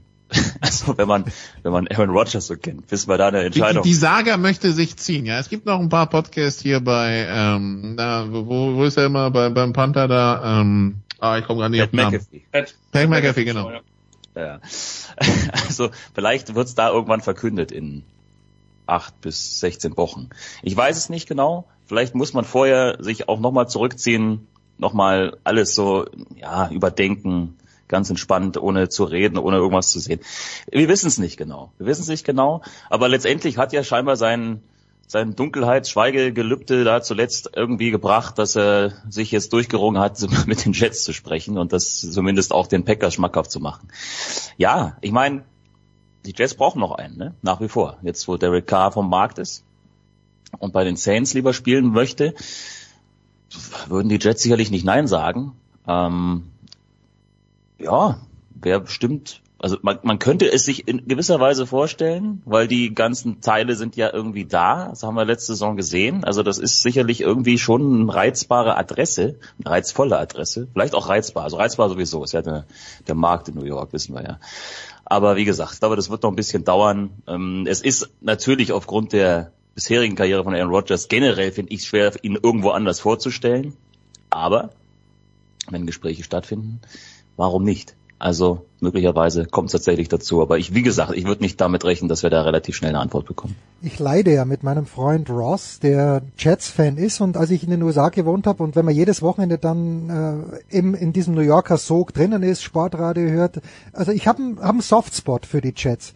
Aber ich frage mich, wer war der letzte ernstzunehmende Quarterback, der wirklich für die Jets gespielt hat? War es Brett Favre im Endstadium? War es Mark Sanchez? War es Vinny Testaverde? Ich habe keine Ahnung. Wer war der letzte wirklich ernstzunehmende QB für die New York Jets? Wenn er nicht so verletzt gewesen wäre, vielleicht noch Jet Penning. Ah ja, ah, ja, ja. Das ist schwierig. Ja, schwierig. Der, äh, also ich meine, der, der als junger, der als junger Quarterback ja durchaus vielversprechendes gezeigt hat und dann immer verletzt war, aber ja. Ähm, ja, schwierig bei den Jets irgendwie. Ich weiß, Mark Sanchez, aber das war auch hier die, das war auch diese etwas schwierig. Ja, also wir sind zwar mal ins AFC Championship gekommen, aber Ach ja, äh, Christian, was würdest du denn auf den Tisch legen für einen Aaron Rodgers? Also wenn du die Jets bist, nicht, dass du da persönlich nicht hinlegst und den auch vielleicht nicht bei den Chargers sehen willst, mal da mal unabhängig davon. Das Ding ist halt, dass die, dass die Jets aktuell in einem, in einem Window sind, wo sie halt sofort gewinnen können, wenn sie halt einen Quarterback haben. Ähm, die Defense ist sehr, sehr, sehr, sehr gut. Die hat das Team auch weitestgehend getragen. Sie haben mit, mit Brees Hall und äh, Garrett Wilson, zwei, zwei super starke Rookies in der Offense. Ähm, wenn sie noch ein bisschen was in der Line machen, sind die halt sofort ein Contender. Das heißt, es kann schon sein, dass sie da zwei, zwei First Rounder plus X äh, hinlegen, gegebenenfalls noch einen Spieler. Die Frage ist, wie lange committet sich Rogers? Es ist ja übrigens bizarr, dass Rogers jetzt mit den Jets denselben Weg gehen würde wie Favre, Favre und jetzt fast dieselbe, also auf dem, auf dem Drama Queen Level. Wir sind noch nicht Brad Favre und Flugzeuge landen in, in Green Bay, aber wir sind nicht mehr weit weg davon. Also äh, die ganze Nummer ist bizarr. Ich kann mir schon vorstellen, dass die einiges hinlegen werden. Auf der anderen Seite, wenn ich die Jets halt bin, würde ich halt auf jeden Fall durch die Presse spiegeln lassen, dass ich Jimmy Garoppolo auch vielleicht ziemlich interessant finde als Quarterback. Ähm, dass ich, dass ich den Preis dann ein bisschen versuche zu drücken. Weil äh, man kann halt argumentieren, dass sie selbst mit einem, mit einem, man hat ja gesehen, was, was, was sie mit Mike White über weite Strecken ähm, gemacht haben und Garoppolo ist halt mindestens noch mal anderthalb Stufen oben drüber. Ähm, dann sind die sofort ein Contender. Und äh, Garoppolo hat schon in einem Super Bowl gespielt, zugegebenermaßen mit einer sehr, sehr starken 49ers-Mannschaft. Also ich kann mir schon vorstellen, dass die einiges hinlegen werden. Ähm, ich, man hat halt den Eindruck, dass die sehr, sehr committed sind und dass man auch den Coaching-Stuff so ein bisschen darauf aus, ausgesucht hat bei den Jets, ähm, dass man vielleicht entsprechend entsprechend Rogers bekommt. Ich glaube nicht, dass man Nathaniel Hackett für seine also ich glaube, es ist ein guter OC, aber ich glaube, es gibt auch andere gute OCs, aber man hat ihn halt geholt, weil er halt diesen Background mit, mit, mit Rogers hat. Ähm, ich kann mir schon gut vorstellen, dass das passiert und so gute Kunst stellt sich jetzt halt hin und sagt halt, ich bin der Meinung, dass Jordan Love äh, ein Starter in der Liga ist. Es wirkt alles so ein bisschen nach Abschied, aber wir müssen mal gucken. Beide Teams pokern dann natürlich.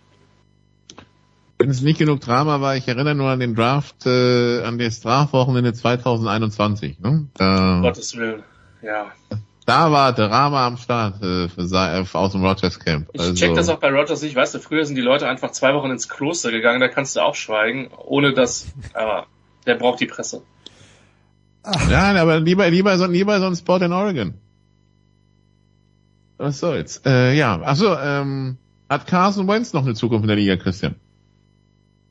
Als Backup mit Sicherheit. Aber, also, ist halt die Frage, was, was für Ansprüche der halt hat. Ne? Also, ähm, ich ich glaube, der ist auf bestimmten Ebenen verbrannt. Ich denke, der wird sich ein bisschen neu erfinden müssen. Ähm, also Joe Flacco ist ein komplett anderer Spielertyp, aber Joe Flacco hat halt irgendwann akzeptiert, dass er nur noch ein Spot-Starter ist und, und dann eine Art Mentor oder sonst was. Ich glaube, das musst du halt in einer gewissen Phase deiner Karriere sein. Und letztlich muss man halt sagen, ähm, dass Wentz wirklich nur gut unter der Combo äh, Frank Reich und Doug Peterson ausgesehen hat, die jetzt beide ja Head Coaches sind, beide nicht mehr in Philadelphia sind ähm, und beide schon bewiesen haben, wie gut sie mit Quarterbacks umgehen können. In einem perfekten Umfeld ist es, glaube ich, immer noch jemand, der in der NFL starten kann. Washington letztes Jahr war mit Sicherheit nicht die, ähm, sag ich mal, nicht die beste Struktur um ihn herum. Ähm, ich glaube schon, dass der, was weiß ich, ein Top 20, Top 25 Quarterback in der Liga ist, der, mit dem du die Playoffs erreichen kannst. Aber da muss schon sehr, sehr viel, sehr, sehr viel um ihn herum passieren. Also er ist jetzt genauso in der Phase, ähnlich wie Baker Mayfield, ähm, die sich einfach ein bisschen neu orientieren müssen und vielleicht auch sich ein bisschen neu erfinden müssen. Einer, der sich nicht neu erfinden muss, der vielleicht nur gucken muss, wie, wo, wo er das ganze Geld ist investiert, Franz, ist äh, Daniel Jones. Der hat von den Giants ein paar Minuten vor diese Franchise-Tag-Deadline auslief, einen neuen Vertrag bekommen, 160 Millionen über vier Jahre, 82 Millionen garantiert, 35 Millionen über Incentives. Äh, ja, Cash Day für, für Jones. Äh, scheinbar hat die letzte Saison dann die Giants doch überzeugt, die erstmal ja nicht die, die, die fünf, das fünfte Jahr gezogen hatten. Ja, so kannst du es halt auch halt regeln. Also gib den Spielern einmal einen neuen Vertrag, gut bezahlt, dann bleiben sie auch und dann ist irgendwie das ganze das ganze Heckmeck da vom Tisch. Ich sag mal Ein kleiner so, Wegen nach Baltimore höre ich daraus. Ja. ja, ja, ich meine, die Seahawks haben es ja jetzt auch gemacht mit Geno Smith. Also äh, es geht, es geht auch so. Ähm, nach der letzten Saison muss man sagen, nachvollziehbar. Also er ist ja richtig aufgeblüht unter Brian Dable und die hat eine super Saison gespielt, die Giants an sich haben eine super Saison gespielt, die würden natürlich da ganz gerne sicherlich drauf aufbauen jetzt, ähm, noch mal ein bisschen besser werden. Wenn du da schon mal auf der Position Ruhe hast, ist das ja nicht so schlecht und ich glaube, das hilft, es hilft ja natürlich auch allen Beteiligten. Das, das bestätigt äh, Daniel Jones, das, das spricht, dass man Vertrauen in ihn hat. Da ist da, wie gesagt, da ist da gleich mal Ruhe und dann wirst du wahrscheinlich auch in der nächsten Saison und im günstigsten Fall für die Giants erstmal mindestens in den nächsten vier Jahren dann auch äh, eine Top, ein Top Quarterback da auf der Position haben. Also das ist, äh, ich glaube, für alle Seiten ein guter Deal. Ja, also sowohl für Jones aufgrund der sportlichen Sicherheit, aufgrund der finanziellen Sicherheit, ja, und natürlich dann auch für die Giants, die ja jetzt auch keinen Grund haben, aufgrund der letzten Saison sich da irgendwo anders umzuschauen, was den Starting-Job da angeht. Also ich glaube, das ist äh, eine ganz gute Geschichte. Gut. Ja, und das, und das ganz große Theater geht dann nächste Woche los, wenn die Free Agency losgeht. Äh, das äh, ist dann Teil 1 des Off-Season-Dramas und Teil 2 ist dann der Draft Ende April. Da können wir schon mal darauf hinweisen, äh, die Sofa-Scouts gehen bald wieder los. Da geht's dann, da gibt's dann Nerd-Talk zu allen möglichen Positionen mit Jan Wegwert. Wie ist jetzt äh, der Übergang zu André Vogt möglich? Ja, apropos Nerd Talk. Nein, wir haben eine Frage zur NBA noch reinbekommen, die äh, stelle ich jetzt rein und Dre, der gerade auf dem Rückweg übrigens ist aus den USA äh, nach Europa, hat darauf geantwortet. Danke Christian, äh, danke Franz. Nicola bleibt ja noch äh, dabei und äh, jetzt hören wir mal, was die Frage an Dre ist und wie die Antwort drauf lautet.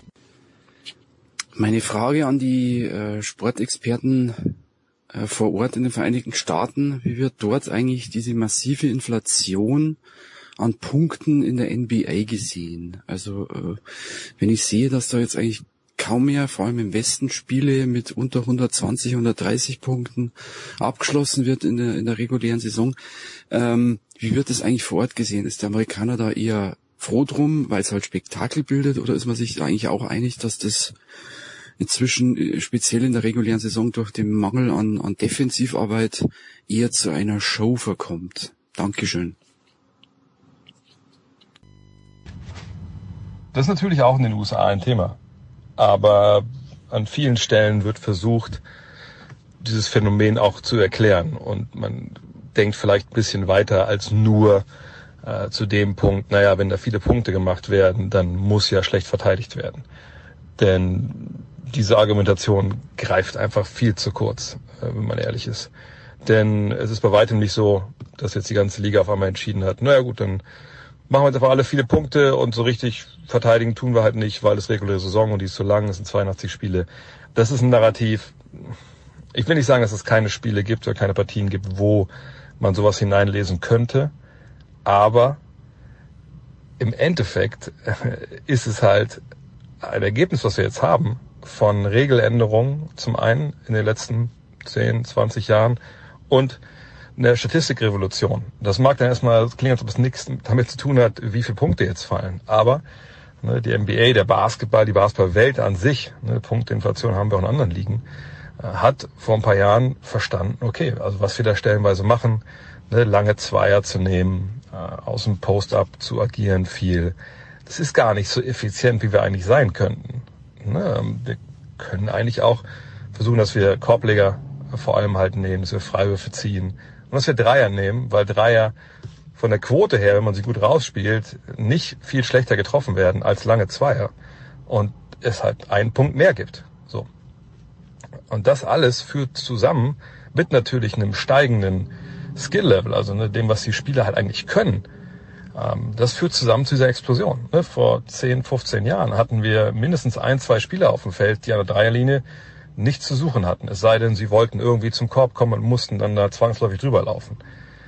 Heute ist es anders. Heute haben wir fünf Spieler auf dem Feld vielerorts, die alle Dreier werfen können. Wir haben unfassbare Athleten, die aus dem Pick and Roll zum Korb gehen können, über Korbniveau angespielt werden können. Und die Hilfe, die gegeben werden muss, um diese Spieler aufzuhalten, ist extrem lang. Und wer steht dann frei? Richtig, ein Mann an der Dreierlinie. Das ist das, was wir verstehen müssen, wenn wir über diese Punkteinflation in der NBA sprechen höherer Skill-Level, andere Regeln. Ne? Man darf keine Hand am Dribbler legen seit 2003, 2004. Ähm, ne? Das sind Sachen, die, die, die zusammenkommen. Freedom of Movement, dass man abseits des Balles niemanden großartig festhalten kann oder bumpen kann. Und das muss auch der allgemeine Fan äh, verstehen lernen, dass es daran liegt und nicht irgendwie an der ligaweiten Lethargie äh, in Sachen Defense. So, äh, von daher ist es hier auch ein Thema, weil es auch hier natürlich viele Menschen gibt, die das sehr, sehr kurz nur denken wollen. Aber hier gibt es natürlich auch viele Leute, die das dann erklären. Und dann macht es auch Sinn. Und dann kann man sich, glaube ich, auch freuen darüber, dass es viele Punkte gibt. Wird es in den Playoffs weniger Punkte geben? Natürlich, keine Frage. Die Intensität ist höher, man kann sich besser einstellen auf den jeweiligen Akteur, man hat bessere Defensivpläne auf die jeweilige gegnerische Mannschaft. Ähm, deswegen geht es dann da natürlich zurück. Aber alles in allem hat das beileibe nicht damit zu tun, dass jetzt 450 Basketballspieler in den USA entschieden haben, nö, dieses Jahr machen wir eine defensive Dienst nach Vorschrift.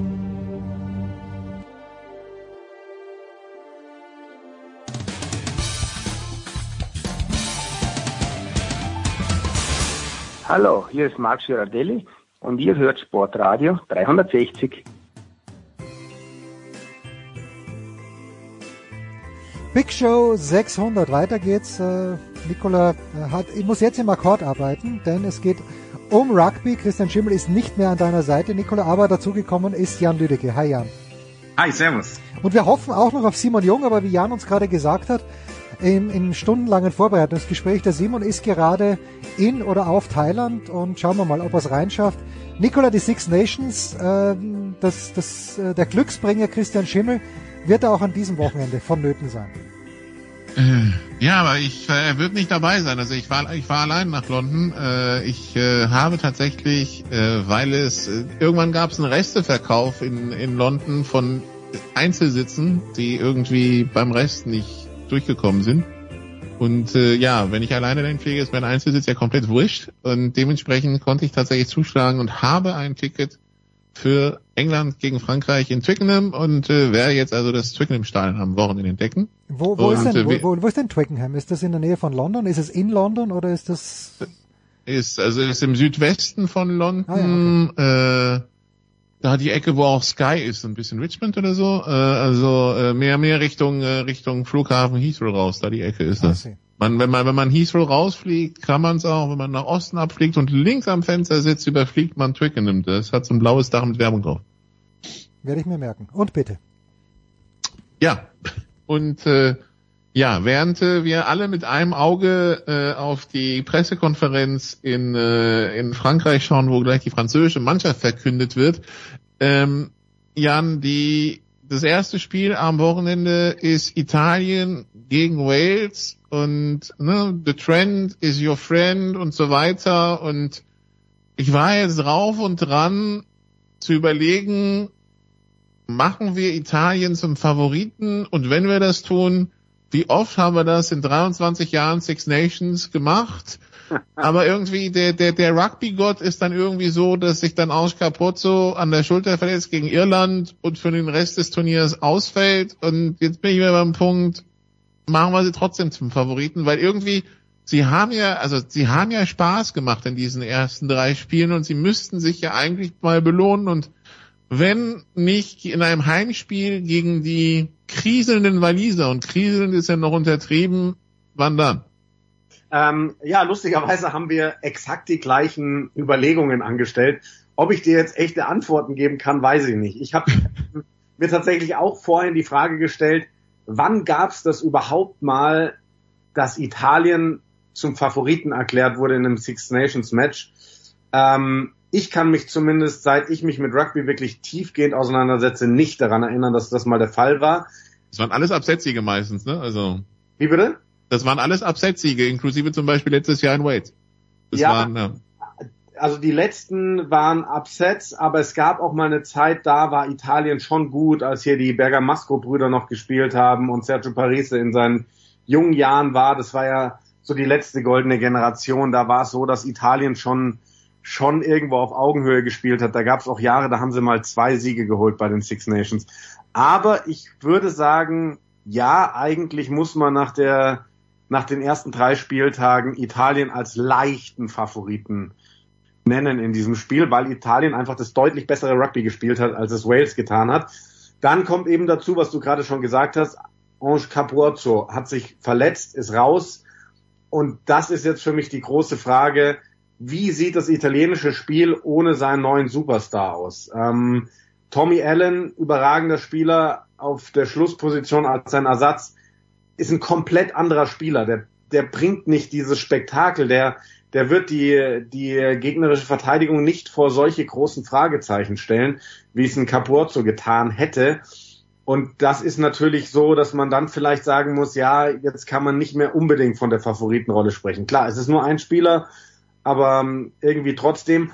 Aber am Ende des Tages muss ich sagen, Italien muss sich belohnen für seinen Fortschritt. Wenn Italien dieses Spiel verliert, zu Hause gegen Wales, dann ist es eigentlich am Ende des Tages wieder Six Nations für den Arsch für Italien. Das muss man ganz klar so sagen, weil dann werden sie wieder mal, nicht so wie letztes Jahr, aber dann werden sie wieder mal mit null Siegen rausgehen aus diesem Turnier und dann interessiert am Ende des Tages eigentlich keinen Menschen mehr, dass sie tolles Rugby gespielt haben. Also eigentlich muss Italien das Ding gewinnen.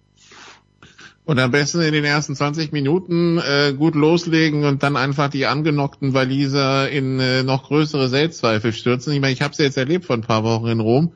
Äh, wenn also das das Publikum in Rom kann auch äh, kann auch ein Faktor sein. Also ähm, das musst du halt von Beginn an dann richtig abholen und äh, dazu bringen, dass es äh, durch deine Spielweise quasi dich dann auch noch unterstützt.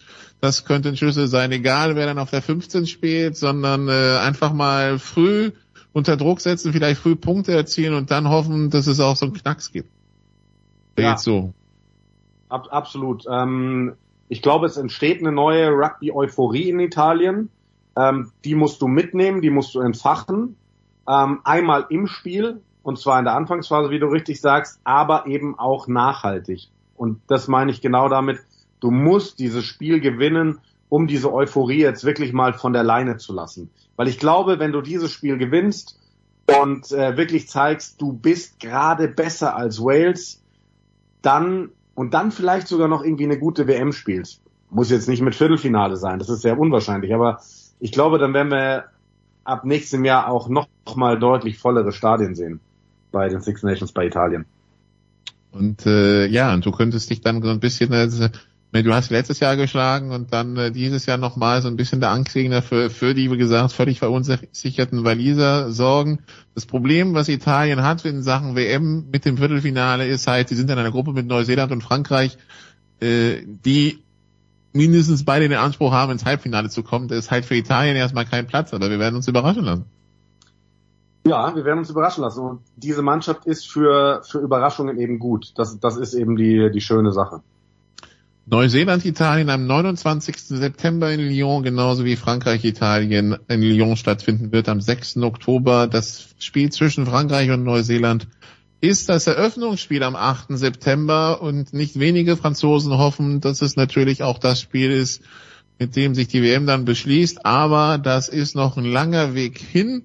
Und auf dem Weg dahin geht's unter anderem jetzt am Wochenende also nach London, nach Twickenham, äh, ja, um die um die Engländer zu bespielen. Äh, was erwarten wir von äh, der Partie? Oh, ähm, also ich finde, dass es eins der spannendsten Six Nations Wochenenden überhaupt ist. Also von von diesen von diesen Matchups. Ähm, ah, da kommt die Aufstellung von Frankreich. Ja, genau. Ich habe sie auch gerade gesehen. Ähm, also bei Frankreich, wenn wir vielleicht da kurz drauf eingehen wollen, Aldegeri kommt als äh, neuer Mann auf der 3 rein, verstehe ich nicht. Falater fand ich mega gut, hätte ich von Anfang an gebracht.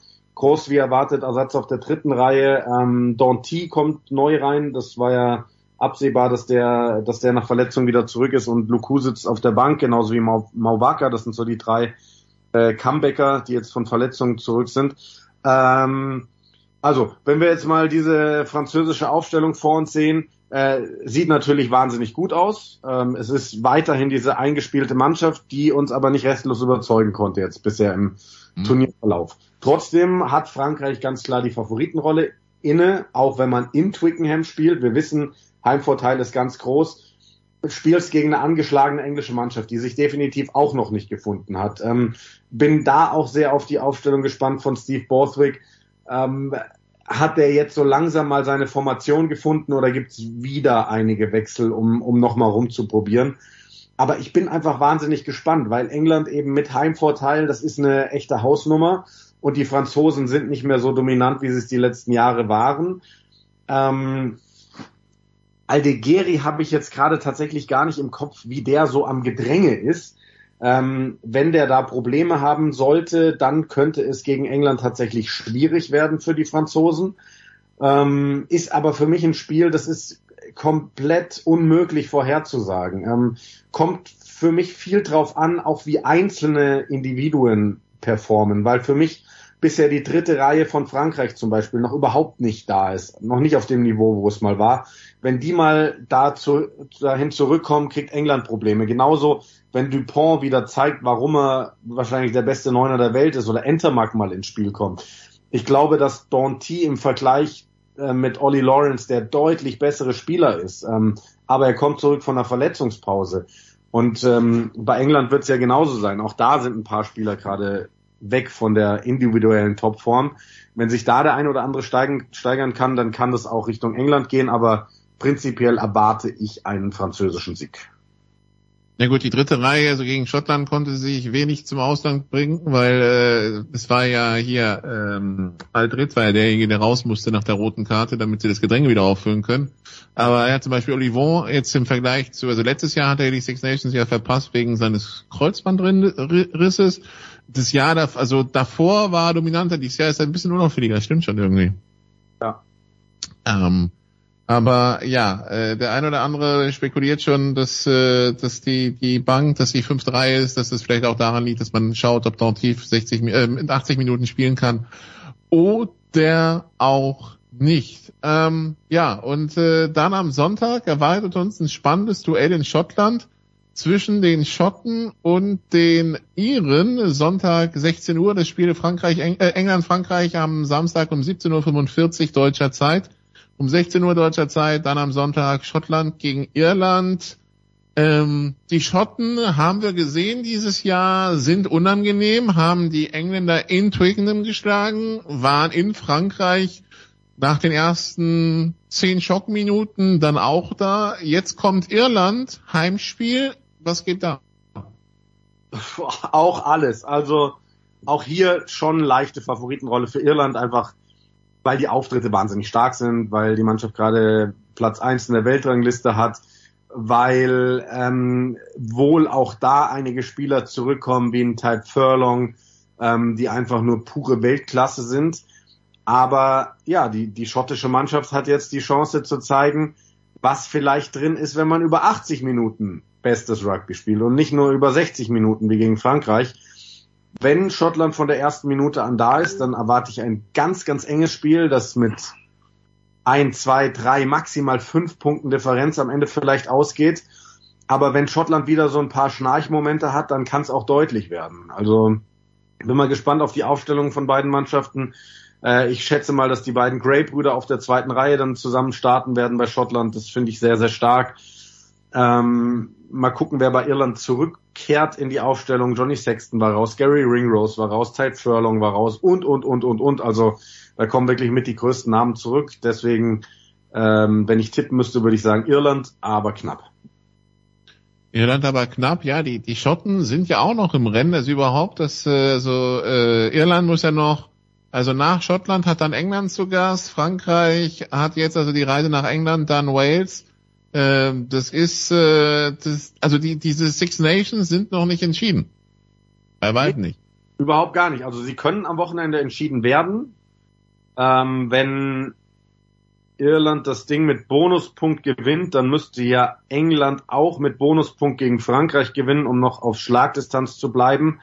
Aber entschieden ist noch nichts, ähm, weil wenn wir jetzt mal davon ausgehen, dass ähm, Schottland Irland schlägt, dann und dann es auch einen Sieger gibt bei England gegen Frankreich, dann wird die Tabelle extrem nah zusammenrücken. Wahrscheinlich werden nicht irgendwie drei Mannschaften punktgleich sein, weil dafür müssten dann die dann, dann müsste Schottland mit Bonuspunkt gewinnen und Irland dürfte keinen Punkt holen und Frankreich oder England müssten mit Bonuspunkt gewinnen.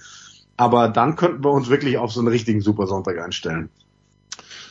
Also das jetzt am Wochenende, die auf, für die, die es sich also aufschreiben wollen, das zwei Spiele am Samstag, eins am Sonntag und dann das Finale quasi die Woche drauf, dann äh, der Supersamstag am 18. März, wo es dann um den Titel gehen wird. Äh, ja, Jens, äh, das heißt für dich drei Tage, an denen du die Chance hast, auch mal Rugby einzuschalten. Endlich mal wieder. Müsste ich wirklich tun. Ja, weil äh, die paar Mal, wo ich es mir angeschaut habe, das hat mich tatsächlich fasziniert. Schauen wir mal. Ich habe es mir notiert. Äh, danke Jan, danke äh, Nicola für dieses Segment. Du hast natürlich noch lange nicht überstanden. Kurze Pause, dann geht's weiter.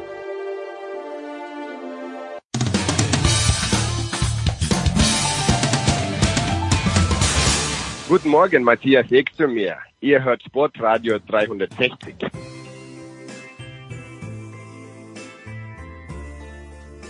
Big Show 600. Weiter geht's mit Sebastian Kaiser. Zuletzt habe ich ihn live and in person gesehen beim Davis Cup in Trier. Guten Morgen, lieber Sebastian. Guten Morgen. Kaiser schreibt mir folgendes. Vor ein paar Tagen, Moment, Moment, Moment. Keine Intimitäten, keine Intimitäten. Keldermann fährt jetzt für Jumbo. Was wollen die mit dem? Die Frage geht ja nicht zurück. Du bist nie, du bist nie warm geworden mit Wilko Keldermann. Warum? Beim Team Bora Hans Grohe. Der hat nie ja, reingepasst, oder? Ja, na, ich, ich habe mir damals schon, als der 2000, boah, 21, glaube ich, war es, als der damals kam, ähm, hatte ich mir ja schon die Frage, dieselbe Frage gestellt, was will Bora mit dem? Und äh, jetzt zwei Jahre später muss ich sagen, die Frage war zu Recht. Er hat nicht einen Sieg für die gefeiert. Ähm, jetzt ist er wieder da gegangen, wo er hergekommen ist, also mal ganz früher, äh, äh, wo er ganz früher mal war. Und äh, ich glaube, ja, die sind so gut besetzt. Jumbo Wismar, ein so geiles Team. Ich glaube, der füllt nur auf. Also ich kann mir nicht vorstellen, dass der jetzt auf einmal wie Phoenix aus der Asche kommt und eine Mannschaft wie äh, Jumbo Wismar jetzt auf einmal ja zu noch mehr Siegen führt, als sie ohnehin schon haben. Also man darf ja nicht vergessen, die haben da äh, super Leute mit Wout van Art, der ja im Grunde genommen alles. Der beste, das ist der beste Fahrer, also eigentlich, ja, obwohl ja. er keine große Rundfahrt gewonnen hat. Aber Richtig, ja. aber der beste Fahrer der Welt für mich. Ähm, Jonas Wingegaard, der die Tour gewonnen hat. Äh, die haben äh, Primoz Roglic, der die Tour immer gewinnen will und äh, aber auch schon große Siege gefeiert hat. Da Sepp Kass ist dabei, Stephen Kreuzweg ist dabei. Das sind alles Leute, also äh, Rowan Dennis. Also ich weiß überhaupt nicht im Moment, wofür Wilko Keltermann, außer vielleicht in einer Helferrolle für eine Tour de France jetzt irgendwo ein Platz wäre. Also das ist äh, für mich noch so ein bisschen ja schleierhaft und Mann wie wie, wie, wie Keldermann muss einfach die, also mit dem Talent, was immer bei ihm beschrieben wird, muss er, glaube ich, immer den Anspruch haben, selbst äh, fahren zu können, also auf eigene Rechnung.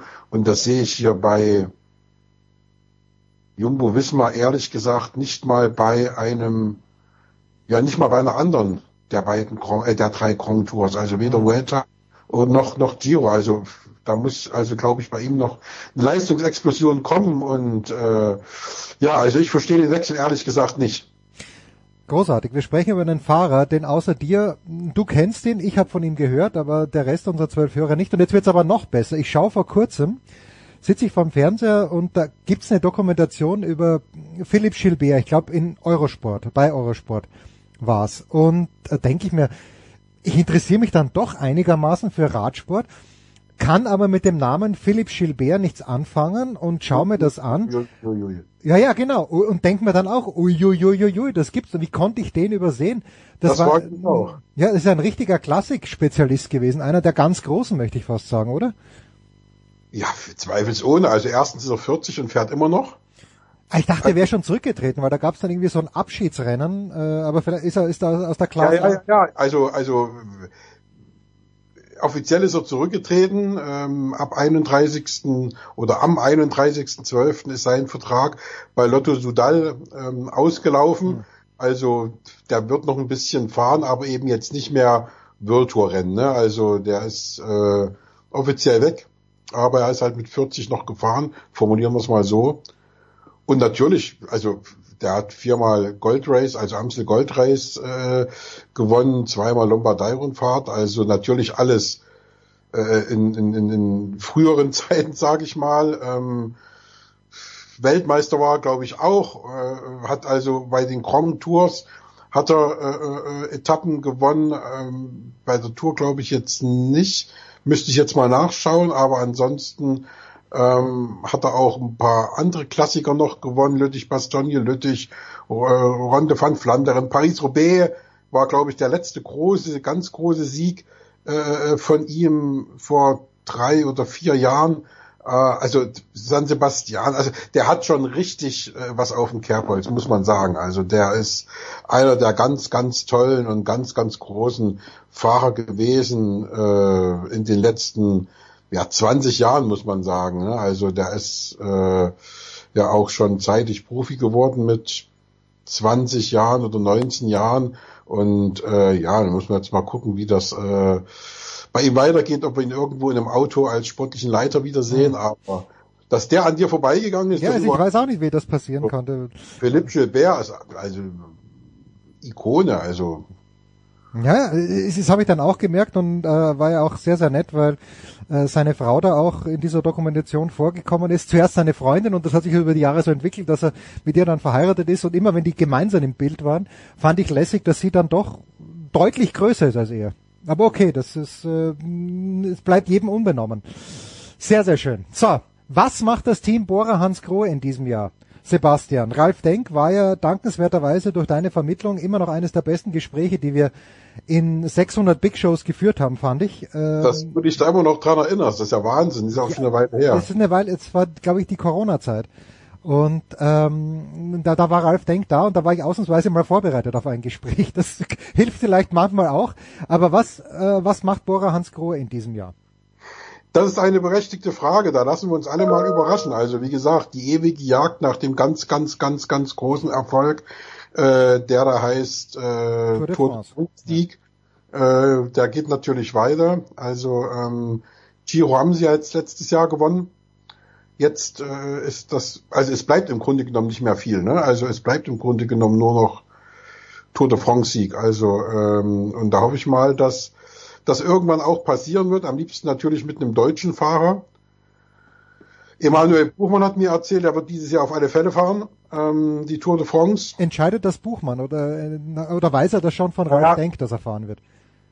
Nein, das ist schon fest, das steht schon fest. Also man redet halt am Anfang der Saison drüber oder am Ende der ausgehenden Saison und guckt, wie passt's vom Rennprogramm her, was haben wir mit dir vor, was stellt der Fahrer sich vor und dann einigt man sich und, und findet eine Lösung für äh, beide Seiten, die gut ist und die dann in jedem Fall äh, der, keine Ahnung, 30 Fahrer oder wie viel es sind, in einem Rennprogramm endet was natürlich jetzt nicht zu 1000 Prozent festgezurrt ist. Also da gibt es immer noch die Möglichkeit, dann natürlich auf aktuelle Situationen wie Verletzungen und so weiter zu reagieren.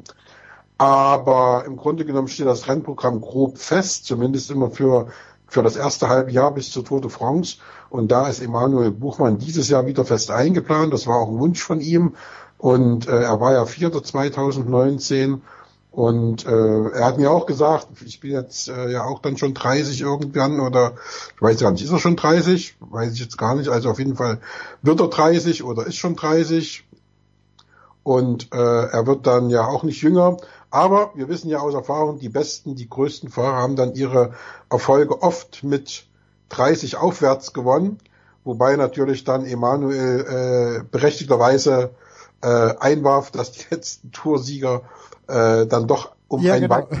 um ein weites jünger waren als 30. Also, Wenn du auf Pogacar schaust und auf Vingegaard, die sind, die sind ja alle ganz jung. Pogacar als auch Jonas Vingegaard, also die, die beiden Sieger der letzten drei Jahre.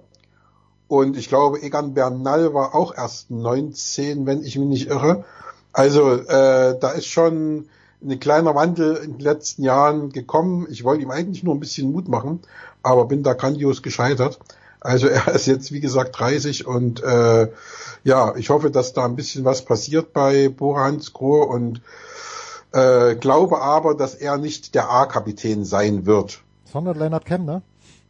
Ja, das wäre mir am liebsten, aber Lennart Kemner wird, wie es aussieht, den Giro fahren und nicht die Tour, Mhm. was mir in der Seele wehtut, weil ich glaube, sowohl für das deutsche, äh, für den deutschen Radsport als auch für den natürlich deutschen Radsport-Fan äh, gehören Tour und Lennart Kemner eigentlich ähm, seit ein paar Jahren schon fest zusammen und ähm, ich glaube, dass er derjenige ist, der echt, wenn er gesund äh, äh, mental wie körperlich durchs Jahr kommt, wo da echt was passieren kann. Und ähm, ja, das wäre natürlich toll, ihn da mit Emanuel Buchmann zusammenzusehen. Aber ähm, Stand jetzt wird er den Giro fahren und Emanuel Buchmann muss sich die Kapitänsrolle wahrscheinlich äh, noch so ein bisschen, was heißt ein bisschen teilen. Also die haben ja da noch andere Kandidaten mit äh, Vlasov und ähm, Jay Hindley, der die ja, der Giro Jahr gewonnen hat. Ja. und ähm, da wird sich das dann, glaube ich, erst während der Tour rauskristallisieren, wer hat die beste Form, wer hat äh, das Zeug. Auf alle Fälle, was man sagen kann, ist, dass die Tour de France dieses Jahr auf einen Typen wie Emanuel Buchmann halt zugeschnitten ist. Also da gibt's, glaube ich, also besser kann man, wenn man, also eine größere Vorfreude auf eine Tour äh, als Emanuel Buchmann dieses Jahr haben müsste, können, kann man eigentlich kaum haben, wenn man auf das Profil guckt. Also idealer geht's gar nicht. Weil keine Zeit fahren oder viele Zeit fahren oder, oder zu wenig Berge? Was, was ist, was ist der Grund dafür? genau zu, also, also, also genau die richtige Anzahl von Bergen mit genau den richtigen Längen. Mhm. Die Anstiege, die Emanuel auch liebt und die für ihn goldrichtig sind und äh, wenig Zeit fahren und äh, glaube ich nur ein ganz kurzes. Also perfekt. Wunderbar. So, pass auf. Kaiser hat mir eine Sache ge beigebracht, er hat sie mir bekannt gemacht und ich bin leider, leider, leider kein Stadiongeher in den letzten Jahren gewesen. Aber die App, die mir Sebastian ans Herz gelegt hat, ist äh, Footballergy. Und die Frage an dich, Sebastian, im Jahr 2023, konntest du schon irgendeinen Stadionpunkt sammeln? Also in dieser App, da wird eben erfasst, in welchen Stadien man war, welche Spiele man gesehen hat, die dich richtig gefreut hat. Äh, was soll mich gefreut haben? einen Stadionpunkt, wo du sagst, okay, schön, schön, dass ich mal da gewesen bin. Ich meine, dass du ab und zu bei Leipzig zu Gast bist, das zählt nicht mehr, weil, weil da, da warst du ja schon oft genug. Aber irgendwie was Kleines, Feines, von dem der normale Was Fußballfan nichts weiß. Also ich habe jetzt gerade mal nachgeguckt parallel. Also ich habe in diesem Jahr schon äh, 14 Spiele gesehen und diese in acht, also und und die es sind es gibt acht neue Plätze, Ja. die ich in diesem Jahr gesehen habe. Was Auf- ist der, was ist derjenige Platz, wo du sagst, da fahre ich nicht mehr hin? Boah. Um Himmels Willen, da gibt's jetzt keinen herausragenden, muss ich sagen. Also das waren alles ganz kleine Plätze in Berlin und in Bremen und in, in Rastede in der Nähe von Oldenburg. Das vielleicht der in Rastede in der Nähe von Oldenburg. Da gab's ein äh, äh, Spiel SV Leu gegen SG Großenmeer Badenfleet 2. Und da war eine Bandenwerbung äh, Steuerberatung Druschbar. Zu Deutsch Freundschaft. Ah, und okay, äh, ja. das fand ich, das fand ich schon sehr bemerkenswert, eine Steuerberatung Druschbad zu haben in, äh, in, in der Nähe von Oldenburg. Also das ist schon, das hat sich eingeprägt. Die anderen waren jetzt mehr oder weniger so interessant wegen der Namen, die dort gespielt haben. Also ich habe eine Mannschaft gesehen mit dem äh, klingenden Namen TUS Schwachhausen. Also ähm, Auch schön. das Spiel war entsprechend, es ging eins zu eins aus. Ähm, ansonsten äh, nichts Auffälliges, sagen wir mal so. Also alles noch äh, meistens im Wohnbau, äh, im, im Wohngebiet, äh, kleine eingeschlossene Kunstrasenplätze umgeben von Hochhäusern. Das hast du ja in Berlin ganz, ganz oft. Deswegen ist es relativ einfach, in Berlin Punkte zu sammeln. Ähm, und äh, ansonsten, ja. Äh, aber ich lasse es nicht wissen, wenn ich wieder in einem herausragenden Stadion sein werde, was ich äh, bisher noch nicht kannte, vielleicht sogar schon heute. Bitte mach das. Also ich denke denk gerade nach, in München gibt solche Plätze auch, äh, fallen mir ganz, ganz wenig ein. Die FT Gern fällt mir ein und äh, die liegt mitten am mittleren Ring und wer ist dort groß geworden? Philipp Lahm. Das war, glaube ich, der erste Verein von Philipp Lahm. Aber ansonsten haben die, die Münchner irgendwie mehr Platz als die Berliner. Sebastian. Da, da sollten wir mal hingehen. Das sollten Ja, wir uns mach mal, mach mal. Ich weiß gar nicht, ob die eine erste Mannschaft haben. Ich hoffe. Oder das ist auch egal. Es gibt ja auch noch eine zweite App, die heißt Matchkalender. Ja. Da findest du dann äh, tagesaktuell auch äh, Mannschaften äh, bis runter zur C-Jugend, sage ich mal. Also da kannst du von Ü50 äh, alte Herren bis äh, C-Jugend werden dir da alle, Men alle möglichen Spiele angezeigt, die es bei Footballogy auch nicht gibt. Also auch, äh, keine Ahnung, Schwachhausen 4 gegen Bumstal 7. Also das kannst du dort dir alles äh, äh, anschauen. Allerdings kannst du dort keine Ground sammeln, sondern du müsstest dann diese Spiele in der Footballogy-App äh, Importieren. selbst eintragen praktisch. Großartig. Genau das machen wir jetzt mit unserem weiteren Leben. Danke Sebastian, kurze Pause, Big Show 600.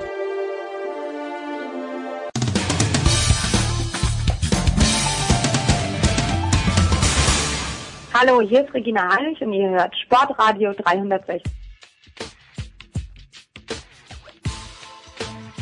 Big Show 600. Wir biegen schön langsam in die Zielgerade ein und das heißt bei uns Tennis und mit einer sehr fantastischen Runde beginnen wir zum einen Jörg Almaroth. Jörg, guten Morgen. Morgen. Hallo. Und von Sky zum einen Moritz Lang. Moritz, wärest du jetzt lieber in Indian Wells? Nein. Boah, ich war doch das mal sehen, okay, aber eigentlich nein.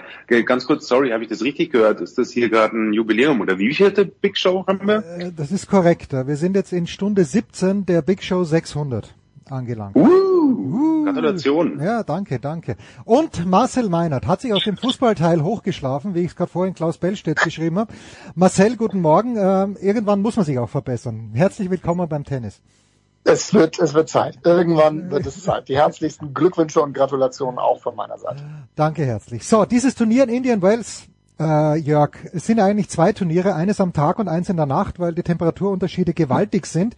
Aber es hat halt auch den Anspruch, das fünfte Grand Slam Turnier sein zu wollen. Siehst du das auch so oder ist da schon noch ein massiver Unterschied zwischen dem, was sich jetzt eben da im Tennis Paradise tut und dem, was sich in ein paar Wochen in Roland Garros tun wird?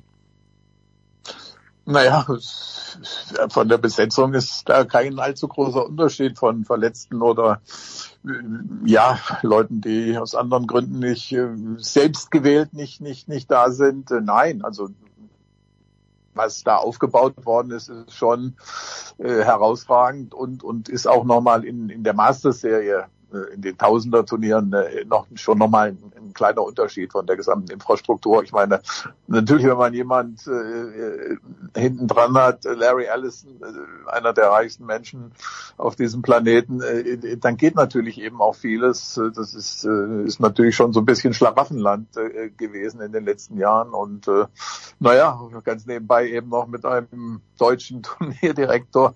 Wer hätte das jemals gedacht, dass Tommy Haas Turnierdirektor in Indian Wells wird? Äh, Aber wie gesagt, um, um, um darauf zurückzukommen, nein, es ist, es ist, es ist wirklich eben äh, natürlich nur noch von der Bezeichnung her ein Unterschied. Die Besetzung ist äh, Grand Slam würdig.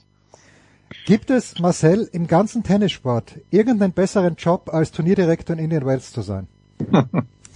Oh, No. Sehr gute Frage. Jörg hat das ja gerade eben schon angerissen. Ähm, Ich glaube, ich glaube fast, fast nicht, weil äh, Tommy dann natürlich alle Möglichkeiten hat. Auf der anderen Seite, er hat sich natürlich auch in ein, in ein gemachtes Nest gesetzt und äh, jetzt mehr oder weniger die, die Geschichte zu verwalten. Das, das, es läuft quasi alles von selbst. Diese Anlage ist auf dem neuesten Stand, äh, äh wird quasi automatisch in Schuss gehalten. Da muss er überhaupt gar nichts machen. Er muss keine großartigen Gespräche führen, was äh, Spielerverpflichtung, Spielerinnenverpflichtung angeht. Die kommen sowieso alle, weil sie auch wollen. So, muss er nur noch dafür sorgen, in Anführungszeichen, dass das Ganze drumrum klappt. Das ist natürlich auch ein riesiger logistischer Aufwand bei 228er Feldern, gar keine Frage. Aber ich glaube, er hat da tatsächlich genug Zeit, um sich mit, mit Repräsentieren zu beschäftigen und dort zwischendurch nochmal zwei, drei Bälle zu schlagen, weil das Team, was da drumherum ist, so groß ist, dass ihm so die ganzen alltäglichen Aufgaben, glaube ich, sehr, sehr gut abgenommen werden, ohne sagen zu wollen, dass das kein äh, stressiger Job wäre. Aber ich glaube, es gibt äh, definitiv schlimmere Beschäftigungen in diesem Business. Eins hast du noch vergessen, du musst die richtige Frau heiraten. ja, richtig, natürlich. Also, Sonst geht das alles gar nicht.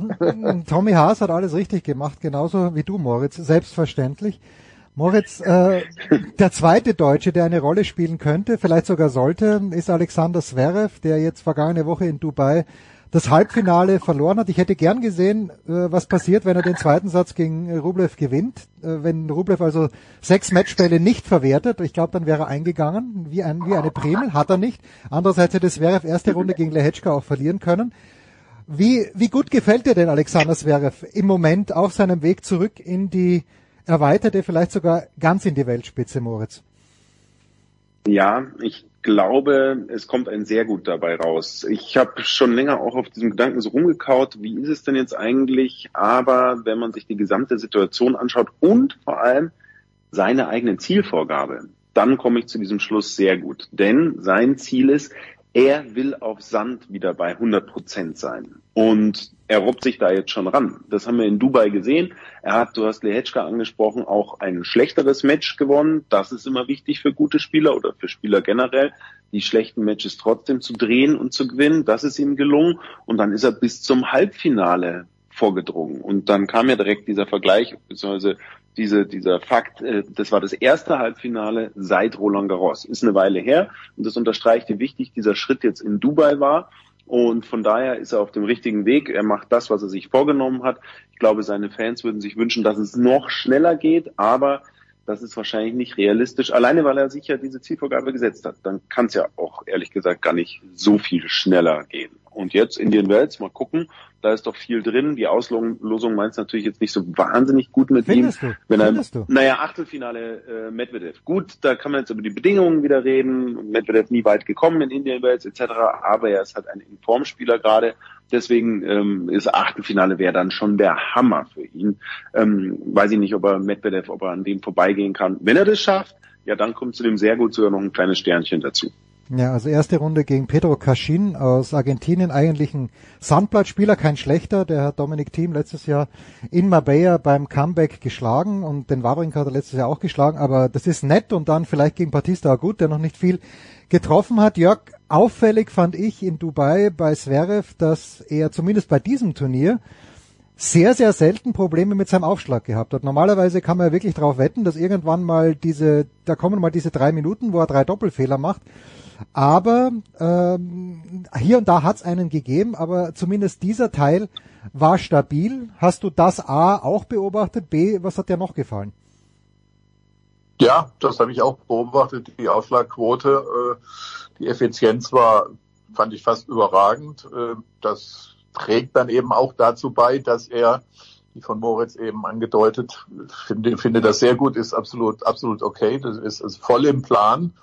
Ähm, und das, und das, dass man das, dass man das überhaupt jetzt erwähnt, voll im Plan, das ist ja auch nicht selbstverständlich. Also was haben wir nicht alles erlebt bei Comeback-Versuchen, äh, äh, neuerliche Rückschläge, irgendwie Zweifel und so weiter. Nee, also ich denke, er ist wirklich äh, auf, einem, auf einem guten Weg und ja, also warum sollte er jetzt zum Beispiel in Indian Wells ähm, nicht, nicht, nicht mal an einem Spieler wie Medvedev vorbeikommen, der vielleicht auch nach der letzten Erfolgsserie, naja, so ein bisschen dann äh, zufrieden ist, möglicherweise.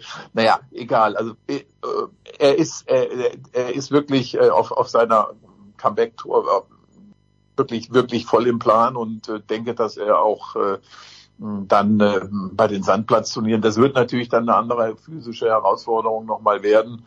Da, da bin ich vielleicht gespannt drauf, wie, wie er das bewerkstelligt. Aber ansonsten äh, ist, ist ja auch festzustellen, äh, Zverev ist ja der Einzige, der im Moment durchdringt sozusagen äh, öffentlich in Sachen Tennis. Was, was, was ist sonst da? Wir müssen alle, alle Hoffnungen äh, sind irgendwie auch auf Zverev gerichtet.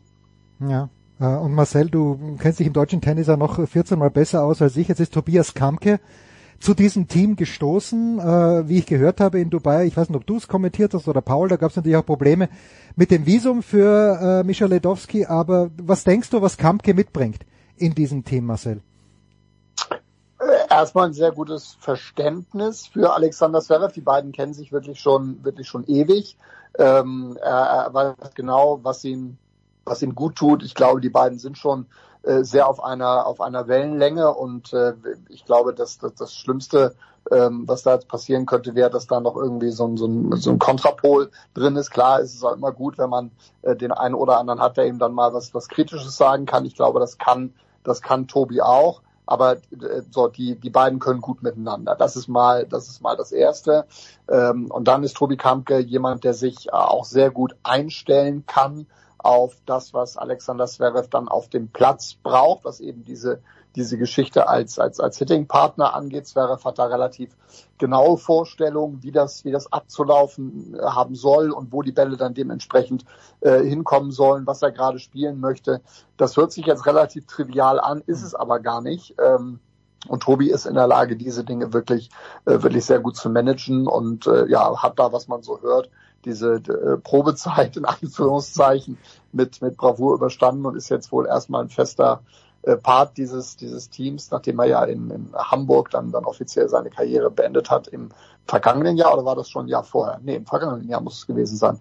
Und äh, ja, jetzt da eine, eine tolle Anschlussgeschichte hat. Freut mich sehr für ihn. Gut, so, jetzt ähm, gehen wir eins weiter. Der Name ist schon gefallen und äh, Moritz äh, Alexander Zverev ist, wie ich finde, immer ein ergiebiger Interviewpartner, aber ich glaube, dass die Größe als Interviewpartner, als Entertainer von Daniil Medvedev in der breiten Tennisöffentlichkeit unterschätzt wird. Ich habe noch niemanden getroffen von den Journalisten, der nicht gesagt hätte oder sie nicht gesagt hätte, Medvedev ist großartig. A, stimmst du in diesen Chor mit ein und B, warum?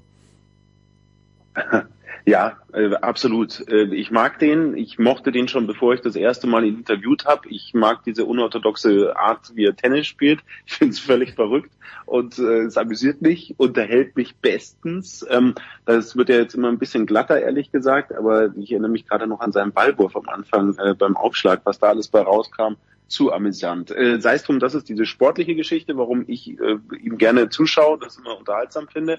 Ähm, und B, die, die andere Nummer ist für mich ja fast noch wichtiger als Reporter. Der ist also A, erstmal wahnsinnig nett und höflich. Kommt zum Interview, sagt Hallo, wie geht's, lacht, ist freundlich, hat immer noch Zeit, irgendwie ein, zwei Sätzchen danach zu plaudern oder nach einem Interview, wenn er irgendwas missverstanden hat oder wir uns missverstanden haben, fragt er nochmal, hey, meintest du das jetzt so? Ja, doch, meinte ich so, äh, genau und hahaha und bis zum nächsten Mal. Das macht sehr viel Spaß. Und ähm, genau deswegen habe ich aber auch das Gefühl, dass man mit ihm über alles reden kann, äh, weil er jede Frage annimmt, immer auch mit einem Lachen im Gesicht, immer positiv und das Ganze halt dann so auf seine Art bewertet. Da kann er auch mal was abwatschen, völlig in Ordnung, weil das aber annimmt und äh, damit umgehen kann. Und genau deswegen macht es mir wahnsinnig viel Spaß und da gebe ich dir recht, äh, stimmt, ja, das ist eine riesen Fläche, der kann äh, da noch sehr viel draus machen. Ey, wir alle erinnern uns natürlich an New York, was er alleine damit im Publikum angestellt hat. Von äh, größter Buber der Welt bis hin zu, hey, äh, bitte noch ein Match, wir wollen von dem mehr sehen. Äh, das ist doch genial. Ja, also ich stimme dir absolut zu. Ein Thema, ähm, wo er nichts sagt, was ich auf der einen Seite schade finde, äh, auf der anderen Seite aber irgendwie vielleicht auch verständlich ist halt die politische Situation. Ja, da haben wir ihn schon in Wien drauf angesprochen und da hat er sehr, sehr ausweichend geantwortet, was natürlich auch ein Zeichen seiner Intelligenz ist. Ähm, aber da, da hat er sich verschlossen gezeigt, aber wie gesagt, vielleicht auch da, verständlich. Da gebe ich dir absolut recht. Ja. Da möchte ich einmal, einmal reingehen, weil mir das auch immer ein Anliegen ist. Eigentlich habe ich ein Interesse daran, diese Themen zu verfolgen. Ähm, aber wie du gesagt hast, er hat für sich da die Grenze gesetzt. Er hat ja mhm. ganz am Anfang, als es losging, ein Statement abgegeben und hat dann gesagt, das war's für mich. Damit bin ich raus. Ich finde das schade, stimme ich dir hundertprozentig zu, weil äh, ich finde gut, was Rublev da macht, dass er immer wieder daran erinnert, dass äh, Frieden wichtiger ist als alles andere, vor allem als auch ein Tennissport. Finde ich gut wiederum von Rublev und vermisse ich bei Medvedev. Andererseits, er hat sich positioniert und da für sich einen Strich drunter gezogen und das muss man dann leider äh, auch akzeptieren. So, jetzt kommt Medvedev Jörg mit drei Siegen in äh, Rotterdam, in Doha, in Dubai, äh, zweimal also in der Wüste, Doha und Dubai, kommt er in die Wüste. Ich habe ein Interview gelesen mit seinem Coach äh, Gilt äh, Zervara, der gesagt hat, eigentlich spielt er gar nicht gerne in der Wüste, aber jetzt hat sich das auch erledigt mit den beiden Siegen. Hast du Medvedev auf deinem Favoritenzettel ganz oben? Ist es vielleicht Tsitsipas, vielleicht Alcaraz? Die beiden haben in Acapulco nicht gespielt. Jörg, oder ist, äh, ist es Fair Game for everybody? Taylor Fritz als Titelverteidiger, es ist, ist auch möglich, aber jedes Mal habe ich den Eindruck, wenn man von Fritz was erwartet, dann wird nichts draus. Ja, das stimmt. äh, ja, für mich, ich, ich sehe da, ich sehe da Alcaraz vorne, aber aber nicht in, in einem Maß, wo ich sagen würde, alle anderen haben, haben keine Chance. Nein, ganz im Gegenteil. Also ich schließe da wenig aus. Also da gibt's eine, so schon eine Gruppe von sechs, sieben Spielern, äh, die das äh, gewinnen können und sollten. Ähm, das, das macht es ja im Moment äh, interessant. Ne? Eine, ein, der große große Meister fehlt ähm, eben und ja, jetzt müssen sich die anderen drum balgen. Also ich sehe, ich sehe keinen, wie gesagt, keinen. Er ist Primus in der Paris, würde ich sagen, Alcaraz, Alcaraz aber äh, das ist, das ist sehr offen. Also wie zum Beispiel auch so ein Match jetzt, äh, ein, ein, ein wichtiges, vorentscheidendes Match möglicherweise eben Zverev Medvedev da im Achtelfinale. Ja, auch, auch da sehe ich keinen Favoriten, ne, wirklich. Also da kann Zverev eine Überraschung schaffen und äh, ich hab, bin jetzt nicht, habe jetzt nicht mehr ganz genau auf dem Schirm, ob die Bedingungen Dubai, Indien, Wels sehr ähnlich sind. Dubai war immer wahnsinnig kompliziert für alle Spieler, äh, insbesondere auch für Roger Federer in meiner Erinnerung, der es häufiger in frühen Runden extrem schwer hatte wegen der Bälle, die da mhm. durch die Luft regeln. Ich weiß, ich weiß, wie gesagt, habe jetzt nicht eine Ahnung, äh, ob Indien Wels ähnlich von den Konditionen ist. Äh, das ist jedenfalls tricky. Tja, so, jetzt äh, ist der große Meister angesprochen worden und äh, die letzten 100 Jahre, als wir das gesagt haben, jeder in der Tennisszene ist damit natürlich Roger Federer gemeint gewesen, aber ich Marcel, wollte ja gerade schon fragen, wen er denn meint. ja, ja, genau, aber äh, aktive Spieler, aktive, aktive Spieler. Spieler. So, und das ist jetzt, das ist quasi die die die Rauschmeißerfrage, Marcel, aber es gab ja die äh, sicherlich politisch motivierte Wortmeldung von äh, dem Govern Governor von Florida, Ron DeSantis heißt er, glaube ich, der ja gerne Präsident werden möchte. Ähm, ja. dass diese Einreisebeschränkungen ja gar nicht äh, für Leute gelten, die mit dem Boot kommen. Antizipierst du, äh, in welchem Boot antizipierst du Novak Djokovic in Miami einzu, einzureisen, äh, Marcel? Wird es ein Ruderboot werden? Wird Boris Herrmann, vielleicht so wie Greta Thunberg, wird auch äh, Novak Djokovic über den großen Teich fahren? Ich stelle mir das herrlich vor, einfach nur die Bilder, die da entstehen. Es wird extra ein Kreuzfahrtschiff gechartert, ja, wahrscheinlich eine Yacht, die dann von Belgrad den direkten Weg in Richtung Miami Beach nimmt. Also Redboot in Seenot. Ja, genau, sehr gut. Ah, das kann ich mir wunderbar vorstellen als Musikuntermalung. Ähm, das, gut, dass das alles populistischer Quatsch ist, äh, darüber glaube ich müssen wir uns äh, nicht länger unterhalten. Ähm, dass diese Regelung äh, wahrscheinlich nicht mehr zeitgemäß ist, ist auch relativ klar. Aber es gibt weiterhin keinen Grund, dass dort irgendwie eine Extrawurst äh, gebraten werden müsste, wenn sich die Situation nicht ähm, ändert. Die Regeln äh, gelten für alle, also gelten sie auch für Novak Djokovic. Punkt. Da ist eigentlich nicht mehr zu, zu sagen. Da verwundert es mich eher, dass ein, ein, äh, deutsches Nachrichtenportal äh, geschrieben hat, Schock für Djokovic hm. dass er jetzt nicht nah in den Weltstar. Also wenn er davon tatsächlich jetzt mal überrascht oh, ja, ja. ist, dann mache ich mir natürlich äh, größere Sorgen. Aber ansonsten bin ich auch froh, wenn wir das Thema tatsächlich beendet haben. Ja, also er wird dann im Sommer spielen können, er wird bei den US Open spielen können und jetzt diese genau. beiden Turniere eben nicht. Ausgezeichnet, ich bedanke mich herzlich, es war noch nicht ganz mit dem Tennis, aber die Frage, äh, Marcel und, und Moritz, wir sehen uns auf jeden Fall bei den BMW Open. Entschuldige mal, mein Lieblingsturnier. Wir sind sowas von da. Ja, pass auf, also ich, ich, tu, ich tue mich echt schwer mit Lieblingsturnier. Ich bin sehr, sehr gern bei dem BMW Open. Ich bin extrem gern in Wien. Ja, ich mag du Kitzbühel. mit Kitzbühel halt. Ja, aber, aber, aber Ja. Wien ist auch grandios. Ja, immer diese die Kombination mit der Stadt. Ich bin natürlich gern bei den US, das ist ganz, ganz schwierig. Marcel sehe ich dich auch natürlich. Ein, zwei Tage Ja, kommst du auch vorbei. selbstverständlich, selbstverständlich, da gucke ich auch vorbei. Aber es muss schon schneien, finde ich. Ja, ja, nee. Ansonsten Also, ist nicht meine also die Chancen stehen ja gut, eine Woche früher in diesem Jahr. Ähm, aber das Turnier wäre natürlich erst dann wirklich veredelt, wenn auch Jörg Almeroth mal wieder vorbeischauen würde, Jörg. Oh Das Doofe ist ja, dass auch noch Stuttgart zur gleichen Zeit Ah, ja, stattfindet, stimmt, ja, stimmt. Ja. In diesem Jahr. Das Ganz, ist ja, also ich meine, diese, diese Terminplanung, dass, dass wir hier in Deutschland bei den, naja, also nicht wenigen, aber, aber dass, dass diese beiden Turniere nun parallel stattfinden, ich meine, das ist ja auch, ist ja auch so sinn, sinnentleert, wenn man sich vorstellt, dass beide Turniere natürlich auch medial vorkommen wollen oder irgendwie und wenn, wenn sie eben in, an- in, in getrennten Wochen stattfinden, natürlich eine ganz andere Medienberichterstattung haben. Ja. Das ist so bescheuert, ehrlich. Das ist übrigens in der Rasensaison genau das gleiche. Mit Berlin und Halle ist Na auch klar. Phase. Ja, das ist natürlich, die, die, das ist natürlich viel wesentlich kürzer, aber da haben wir zumindest in jeder Woche ein deutsches Turnier, da dürfen wir uns nicht beschweren. Aber ja. Ne, ich meine, beim Rasen ist es ja in der gedrängten Zeit, da hat sich, da, da ist es fast zwangsläufig, ne, zwangsläufig, aber klar, wenn du da ein neues Frauenturnier etablierst, wo willst du hin? Du willst natürlich auch in die mittlere Woche, klar. Aber Ja, ja, das, das jetzt hier, also Mitte April, eins in der Halle, eins, also Wahnsinn. Tja, aber natürlich dem geschuldet, dass Madrid jetzt plötzlich zwei Wochen ist und äh, Rom auch ganz, ganz schwierig. Aber darüber äh, spreche ich vielleicht gleich noch mit ein paar anderen Tennisgästen. Danke Jörg, danke Marcel, danke Moritz.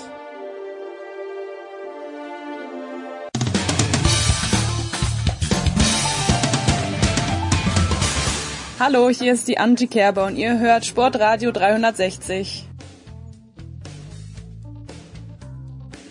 Okay. Weiter geht's äh, in der Big Show und wir bleiben beim Tennis. Wir sprechen nur noch theoretisch über Indian Wells, aber wir, ich freue mich sehr, der Davis Cup Kapitän. Wir haben ihn ja davor schon gehört. Michael Kohlmann ist dabei. Servus Michael. Servus Jens. Und äh, der Mann, der Nachtschichten schiebt äh, für Sky, das ist Paul Häuser. Servus Paul. Jo, good morning. Good morning. Ja, so ist es nämlich. Big Show 600. Ja, was soll ich das? 600. Jens, du bist der Man. Naja, weiß ich nicht. Ohne euch wäre ich's nicht, aber ihr seid ja zum Glück immer an allzeit bereit. Ja, Michael, ähm, ein bisschen anschließend an die Beantwortung der Frage, die du ähm, der unserem Hörer geleistet hast. Du wirst jetzt die deutschen Spieler inklusive Alexander Zverev dann bei den BMW Open wiedersehen und äh, ich habe so bisschen die Befürchtung mit diesen Umstrukturierungen auf der ATP-Tour, wir haben es ja gerade vorhin auch besprochen mit, mit Marcel, mit Jörg Almeroth, mit Moritz, dadurch, dass die großen Turniere immer größer werden, äh, muss München eine Woche früher stattfinden. 16. April geht's los. Schwieriges Datum, weil wir haben ja schon erlebt, dass es auch später geschneit hat. Hast du ein bisschen die Befürchtung, dass die Relevanz dieser kleinen Turniere noch mehr abnimmt? Und das Münchner Turnier ist ja nur dem Vernehmen nach klein. Es ist ein ganz großes Turnier eigentlich.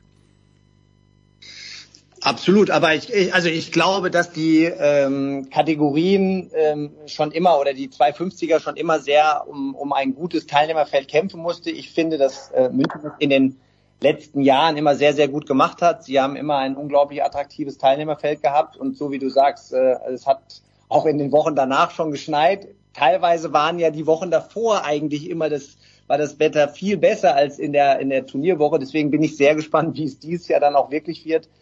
Ähm, aber ähm, ja, ich glaube, dass die diese ähm, Verlängerung der größeren Events natürlich dazu führt, dass man, ähm, dass die kleineren Turnierveranstalter noch mehr um, um attraktive äh, Spieler kämpfen muss.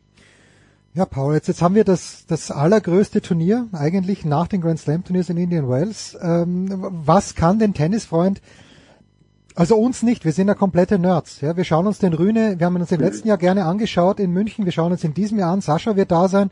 Ich habe gerade gelesen, Struffi bekommt eine Wildcard, Lokalmatatoren sind immer gut. Aber was, was nimmt dich so, was holt dich ab bei kleineren Turnieren? Ganz besonderer Flair. Also das, ja, das sind manchmal so Geschichten, die man da gar nicht vorher auf dem Zettel hat.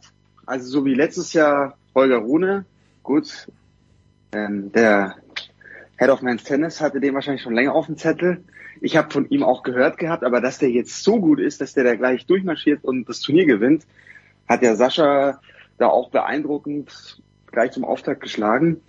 Und ja, sind, ich finde auch immer diese, wenn, wenn ein Turnier mit einer Clubatmosphäre stattfindet, wo wirklich noch ein Tennisclub drinsteckt, wie jetzt bei Ifitos, das ist wirklich ja, beeindruckend und du merkst, du merkst wirklich diese Leidenschaft. Es ist ja auch jetzt schon dieses Jahr, glaube ich, wieder alles ausverkauft.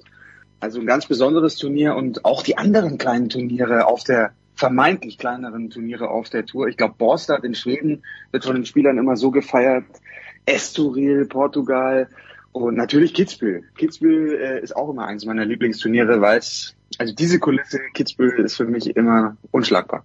Was ist der Geheimtipp, Michael? Auch aus, vielleicht aus deiner aktiven Zeit oder jetzt als Trainer. Ist es Bastard? Irgendein Turnier, das man nicht auf dem Zettel hat. Ich habe zum Beispiel, würde mir nie einfallen, nach Estoril zu fahren. Vielleicht auch mit Recht. Aber was ist der Geheimtipp an kleinen Turnieren? Der Geheimtipp an kleinen. Ich habe gehört, Los Cabos soll unglaublich sein. Okay, das gab es ja. leider zu meiner Zeit noch nicht, aber das habe ich jetzt von verschiedenen Spielern schon gehört, dass das ein absoluter Geheimtipp sein soll. Brustad, klar, ist halt ähm, äh, immer ganz oben auf der Spielerliste. Äh, ja, die, die, das Turnier äh, macht halt unglaublich viel für die Spieler. Das, das, die Anlage ist direkt am Meer. Ähm, man hat äh, tagsüber und abends eine unglaubliche Kulisse da. Ähm, ja, und natürlich, so wie, wie es Paul ja auch gerade schon an, angeführt hat, ich finde auch, München ist schon ein unglaublich besonderes Turnier. Es ist immer voll, es ist immer eine gute Atmosphäre ähm, so wie du sagst, es ist ein Club noch angehängt, das hat schon immer irgendwo ähm, was Besonderes und ähm, ja, von dem her glaube ich, ist München ähm, schon eines der Top-Turniere auf dieser äh, 250er Ebene. Wir werden uns gleich äh, mit dem Davis Cup Kapitän natürlich über die deutschen Spieler unterhalten, aber heute Nacht, äh, Paul, du wirst es um drei Uhr in der Früh kommentieren. Es ist nicht im großen Stadium, sondern es ist im, im Stadium 2, aber good enough. Dominik Thiem gegen äh, Adrian Manarino. Du, du schaust dir alles an. Paul. Jetzt habe ich äh, mhm. vorhin mit Moritz und mit, mit Jörg und mit Marcel, die sind, sind eigentlich sehr, sehr happy, so wie sich Sascha entwickelt. Ähm, ich, ich bin noch ein bisschen unschlüssig bei Dominik Team. Was siehst du als objektiver Deutscher bei der österreichischen Nummer eins? Also erstmal vorneweg, ich muss es nicht kommentieren, Gott sei Dank. Ah, okay. Ich habe Struffi. Ja, ich habe die frühe Schicht heute, die ist, die ist natürlich ja für den Biorhythmus jetzt deutlich angenehmer. Also Strophi spielt ja schon um 20 Uhr. Und ja, gestern Oskar Otte, müssen wir auch noch äh, erwähnen. Unbedingt. Hat mal wieder ein Match gewonnen. Das ist, glaube ich, ganz wichtig gegen Laszlo Ceri. Jetzt, jetzt geht's gegen Katschanov in der nächsten Runde. Und Strophi sehe ich auch noch gute Chancen, aber da ist natürlich der Michael dann der deutlich bessere Ansprechpartner. Bin ich gespannt, was du sagst. Ja, und Dominik Thiem, Auslosung eigentlich gut, finde ich jetzt. Adrian Manarino, da kann er natürlich auch ganz andere da erwischen und ich habe irgendwie jetzt ein gutes Gefühl, dass das Indian Wells, er hat das Turnier schon gewonnen. Diese Erinnerungen kommen da vielleicht hoch. Damals Finale gegen Federer. Boah, das war, das war natürlich, ja, das war sein zweitgrößter Sieg in seiner Karriere nach den US Open. Und ich kann mir gut vorstellen, dass, dass das auch wieder ein paar Kräfte freisetzt. Die Aussagen haben wir alle gelesen, mentale Probleme. Er fühlt sich irgendwo blockiert, hat dieses Zutrauen überhaupt nicht in, in seine Schläge. Und er, er galt ja immer als derjenige, der eigentlich am schnellsten von der Grundlinie gespielt hat von, von allen. Und er, er kann das nicht so auf die Platte bringen im Match. Im Training muss er, muss er zünden, so wie immer. Aber die Court-Position hat er jetzt gegen Montero in, in Rio dafür verantwortlich gemacht, dass er sich viel zu weit nach hinten schubsen hat lassen und deshalb dann auch verloren hat. Aber ja, ich glaube, es ist ein Prozess. Vielleicht ist es 2023 so ein, so ein Übergangsjahr. Ich würde ihn niemals abschreiben, weil ich glaube, das kann, das kann mit ein paar guten Matches, vielleicht dann auch, vielleicht muss man über einen Trainerwechsel nochmal nachdenken, aber er weiß irgendwo tief drin, wie es geht. Und da sieht man wieder, Tennis ist ganz viel da oben. Und das ist erstmal im Moment, ist dieses Selbstvertrauen, was er braucht, ist nicht da. Courtposition, Michael, ist ja auch bei Sascha manchmal ein Thema, aber jetzt ganz allgemein gesprochen, ist es, je älter oder je länger ein Spieler auf der Profitour dabei ist, umso schwieriger, ihm dann klar zu machen, du stehst einen Meter zu weit hinten, weil er eben, weil das seine Komfortzone ist, weil er das eben immer schon so gemacht hat. Ist das bei einem 14-Jährigen einfacher oder wann entwickelt sich diese Komfortzone? Also das ist beim 14-Jährigen definitiv einfacher, dem das noch beizubringen, als einem, der dann äh, eventuell schon auch viele große Turniere gewonnen hat und äh, sich da irgendwo dann wohlfühlt. Äh, ja. Ähm, trotzdem glaube ich, dass auch Sascha ähm, in, in seinem tiefen Inneren weiß, äh, dass er, um, um richtig erfolgreich zu spielen, er sich immer mal auch wieder an die Linie bewegen muss. Ne? Und ähm, natürlich äh, heißt das nicht, dass du das ganze Match da äh, immer äh, die, die, die Position haben muss, sondern dass das ja auch variiert in, innerhalb eines Matches. Aber ich glaube schon, dass er dass er in seinen guten Matches, gerade auch äh, bei seinen Masters-Titeln, mhm. Äh, beim Olympiasieg immer wieder gezeigt hat, wie, wie gut er ähm, gerade auch äh, gespielt hat, wenn er wirklich eine bisschen offensivere Position immer mal wieder eingenommen hat äh, und dem Gegner äh, nicht nur die Zeit, sondern noch mehr Druck gegeben hat, also die Zeit weggenommen, sondern auch noch mehr Druck gegeben hat. Ähm, aber klar, also generell ist es, musst du da äh, in der Jugend ran, ne, musst den, den Jugendlichen schon ähm, das Gefühl geben, dass, dass das der einzige Weg ist, dass das äh, die Position ist. Es ist dann noch mal ein Knackpunkt und das glaube ich war ja auch ein bisschen beim Sascha so, dass wenn du dann in den Herrenbereich wechselst aus der Jugend in den Herrenbereich, dass du dann noch mal ein bisschen mehr Zeit brauchst, so gefühlt, weil es ein bisschen schneller wird und es dann nochmal passieren kann, dass du dich ein bisschen weiter nach hinten drängen lässt. Ähm, aber ähm, trotzdem muss immer, muss es eigentlich gerade bei solchen Spielertypen wie, wie Sascha jetzt ganz besonders natürlich der, der Fokus darauf sein, dass man, dass man schon seine Schläge, seine, seine äh, mächtigen Schläge auch so einsetzt und näher an die Linie kommt. Struppel. Ja, gleich ja, bitte, eine bitte. Anschlussfrage, ganz kurz, Jens. Ja, weil das, was Michael jetzt gerade beschrieben hat, also finde ich total interessant, diesen Wechsel von den Juniors zu den Pro Profis.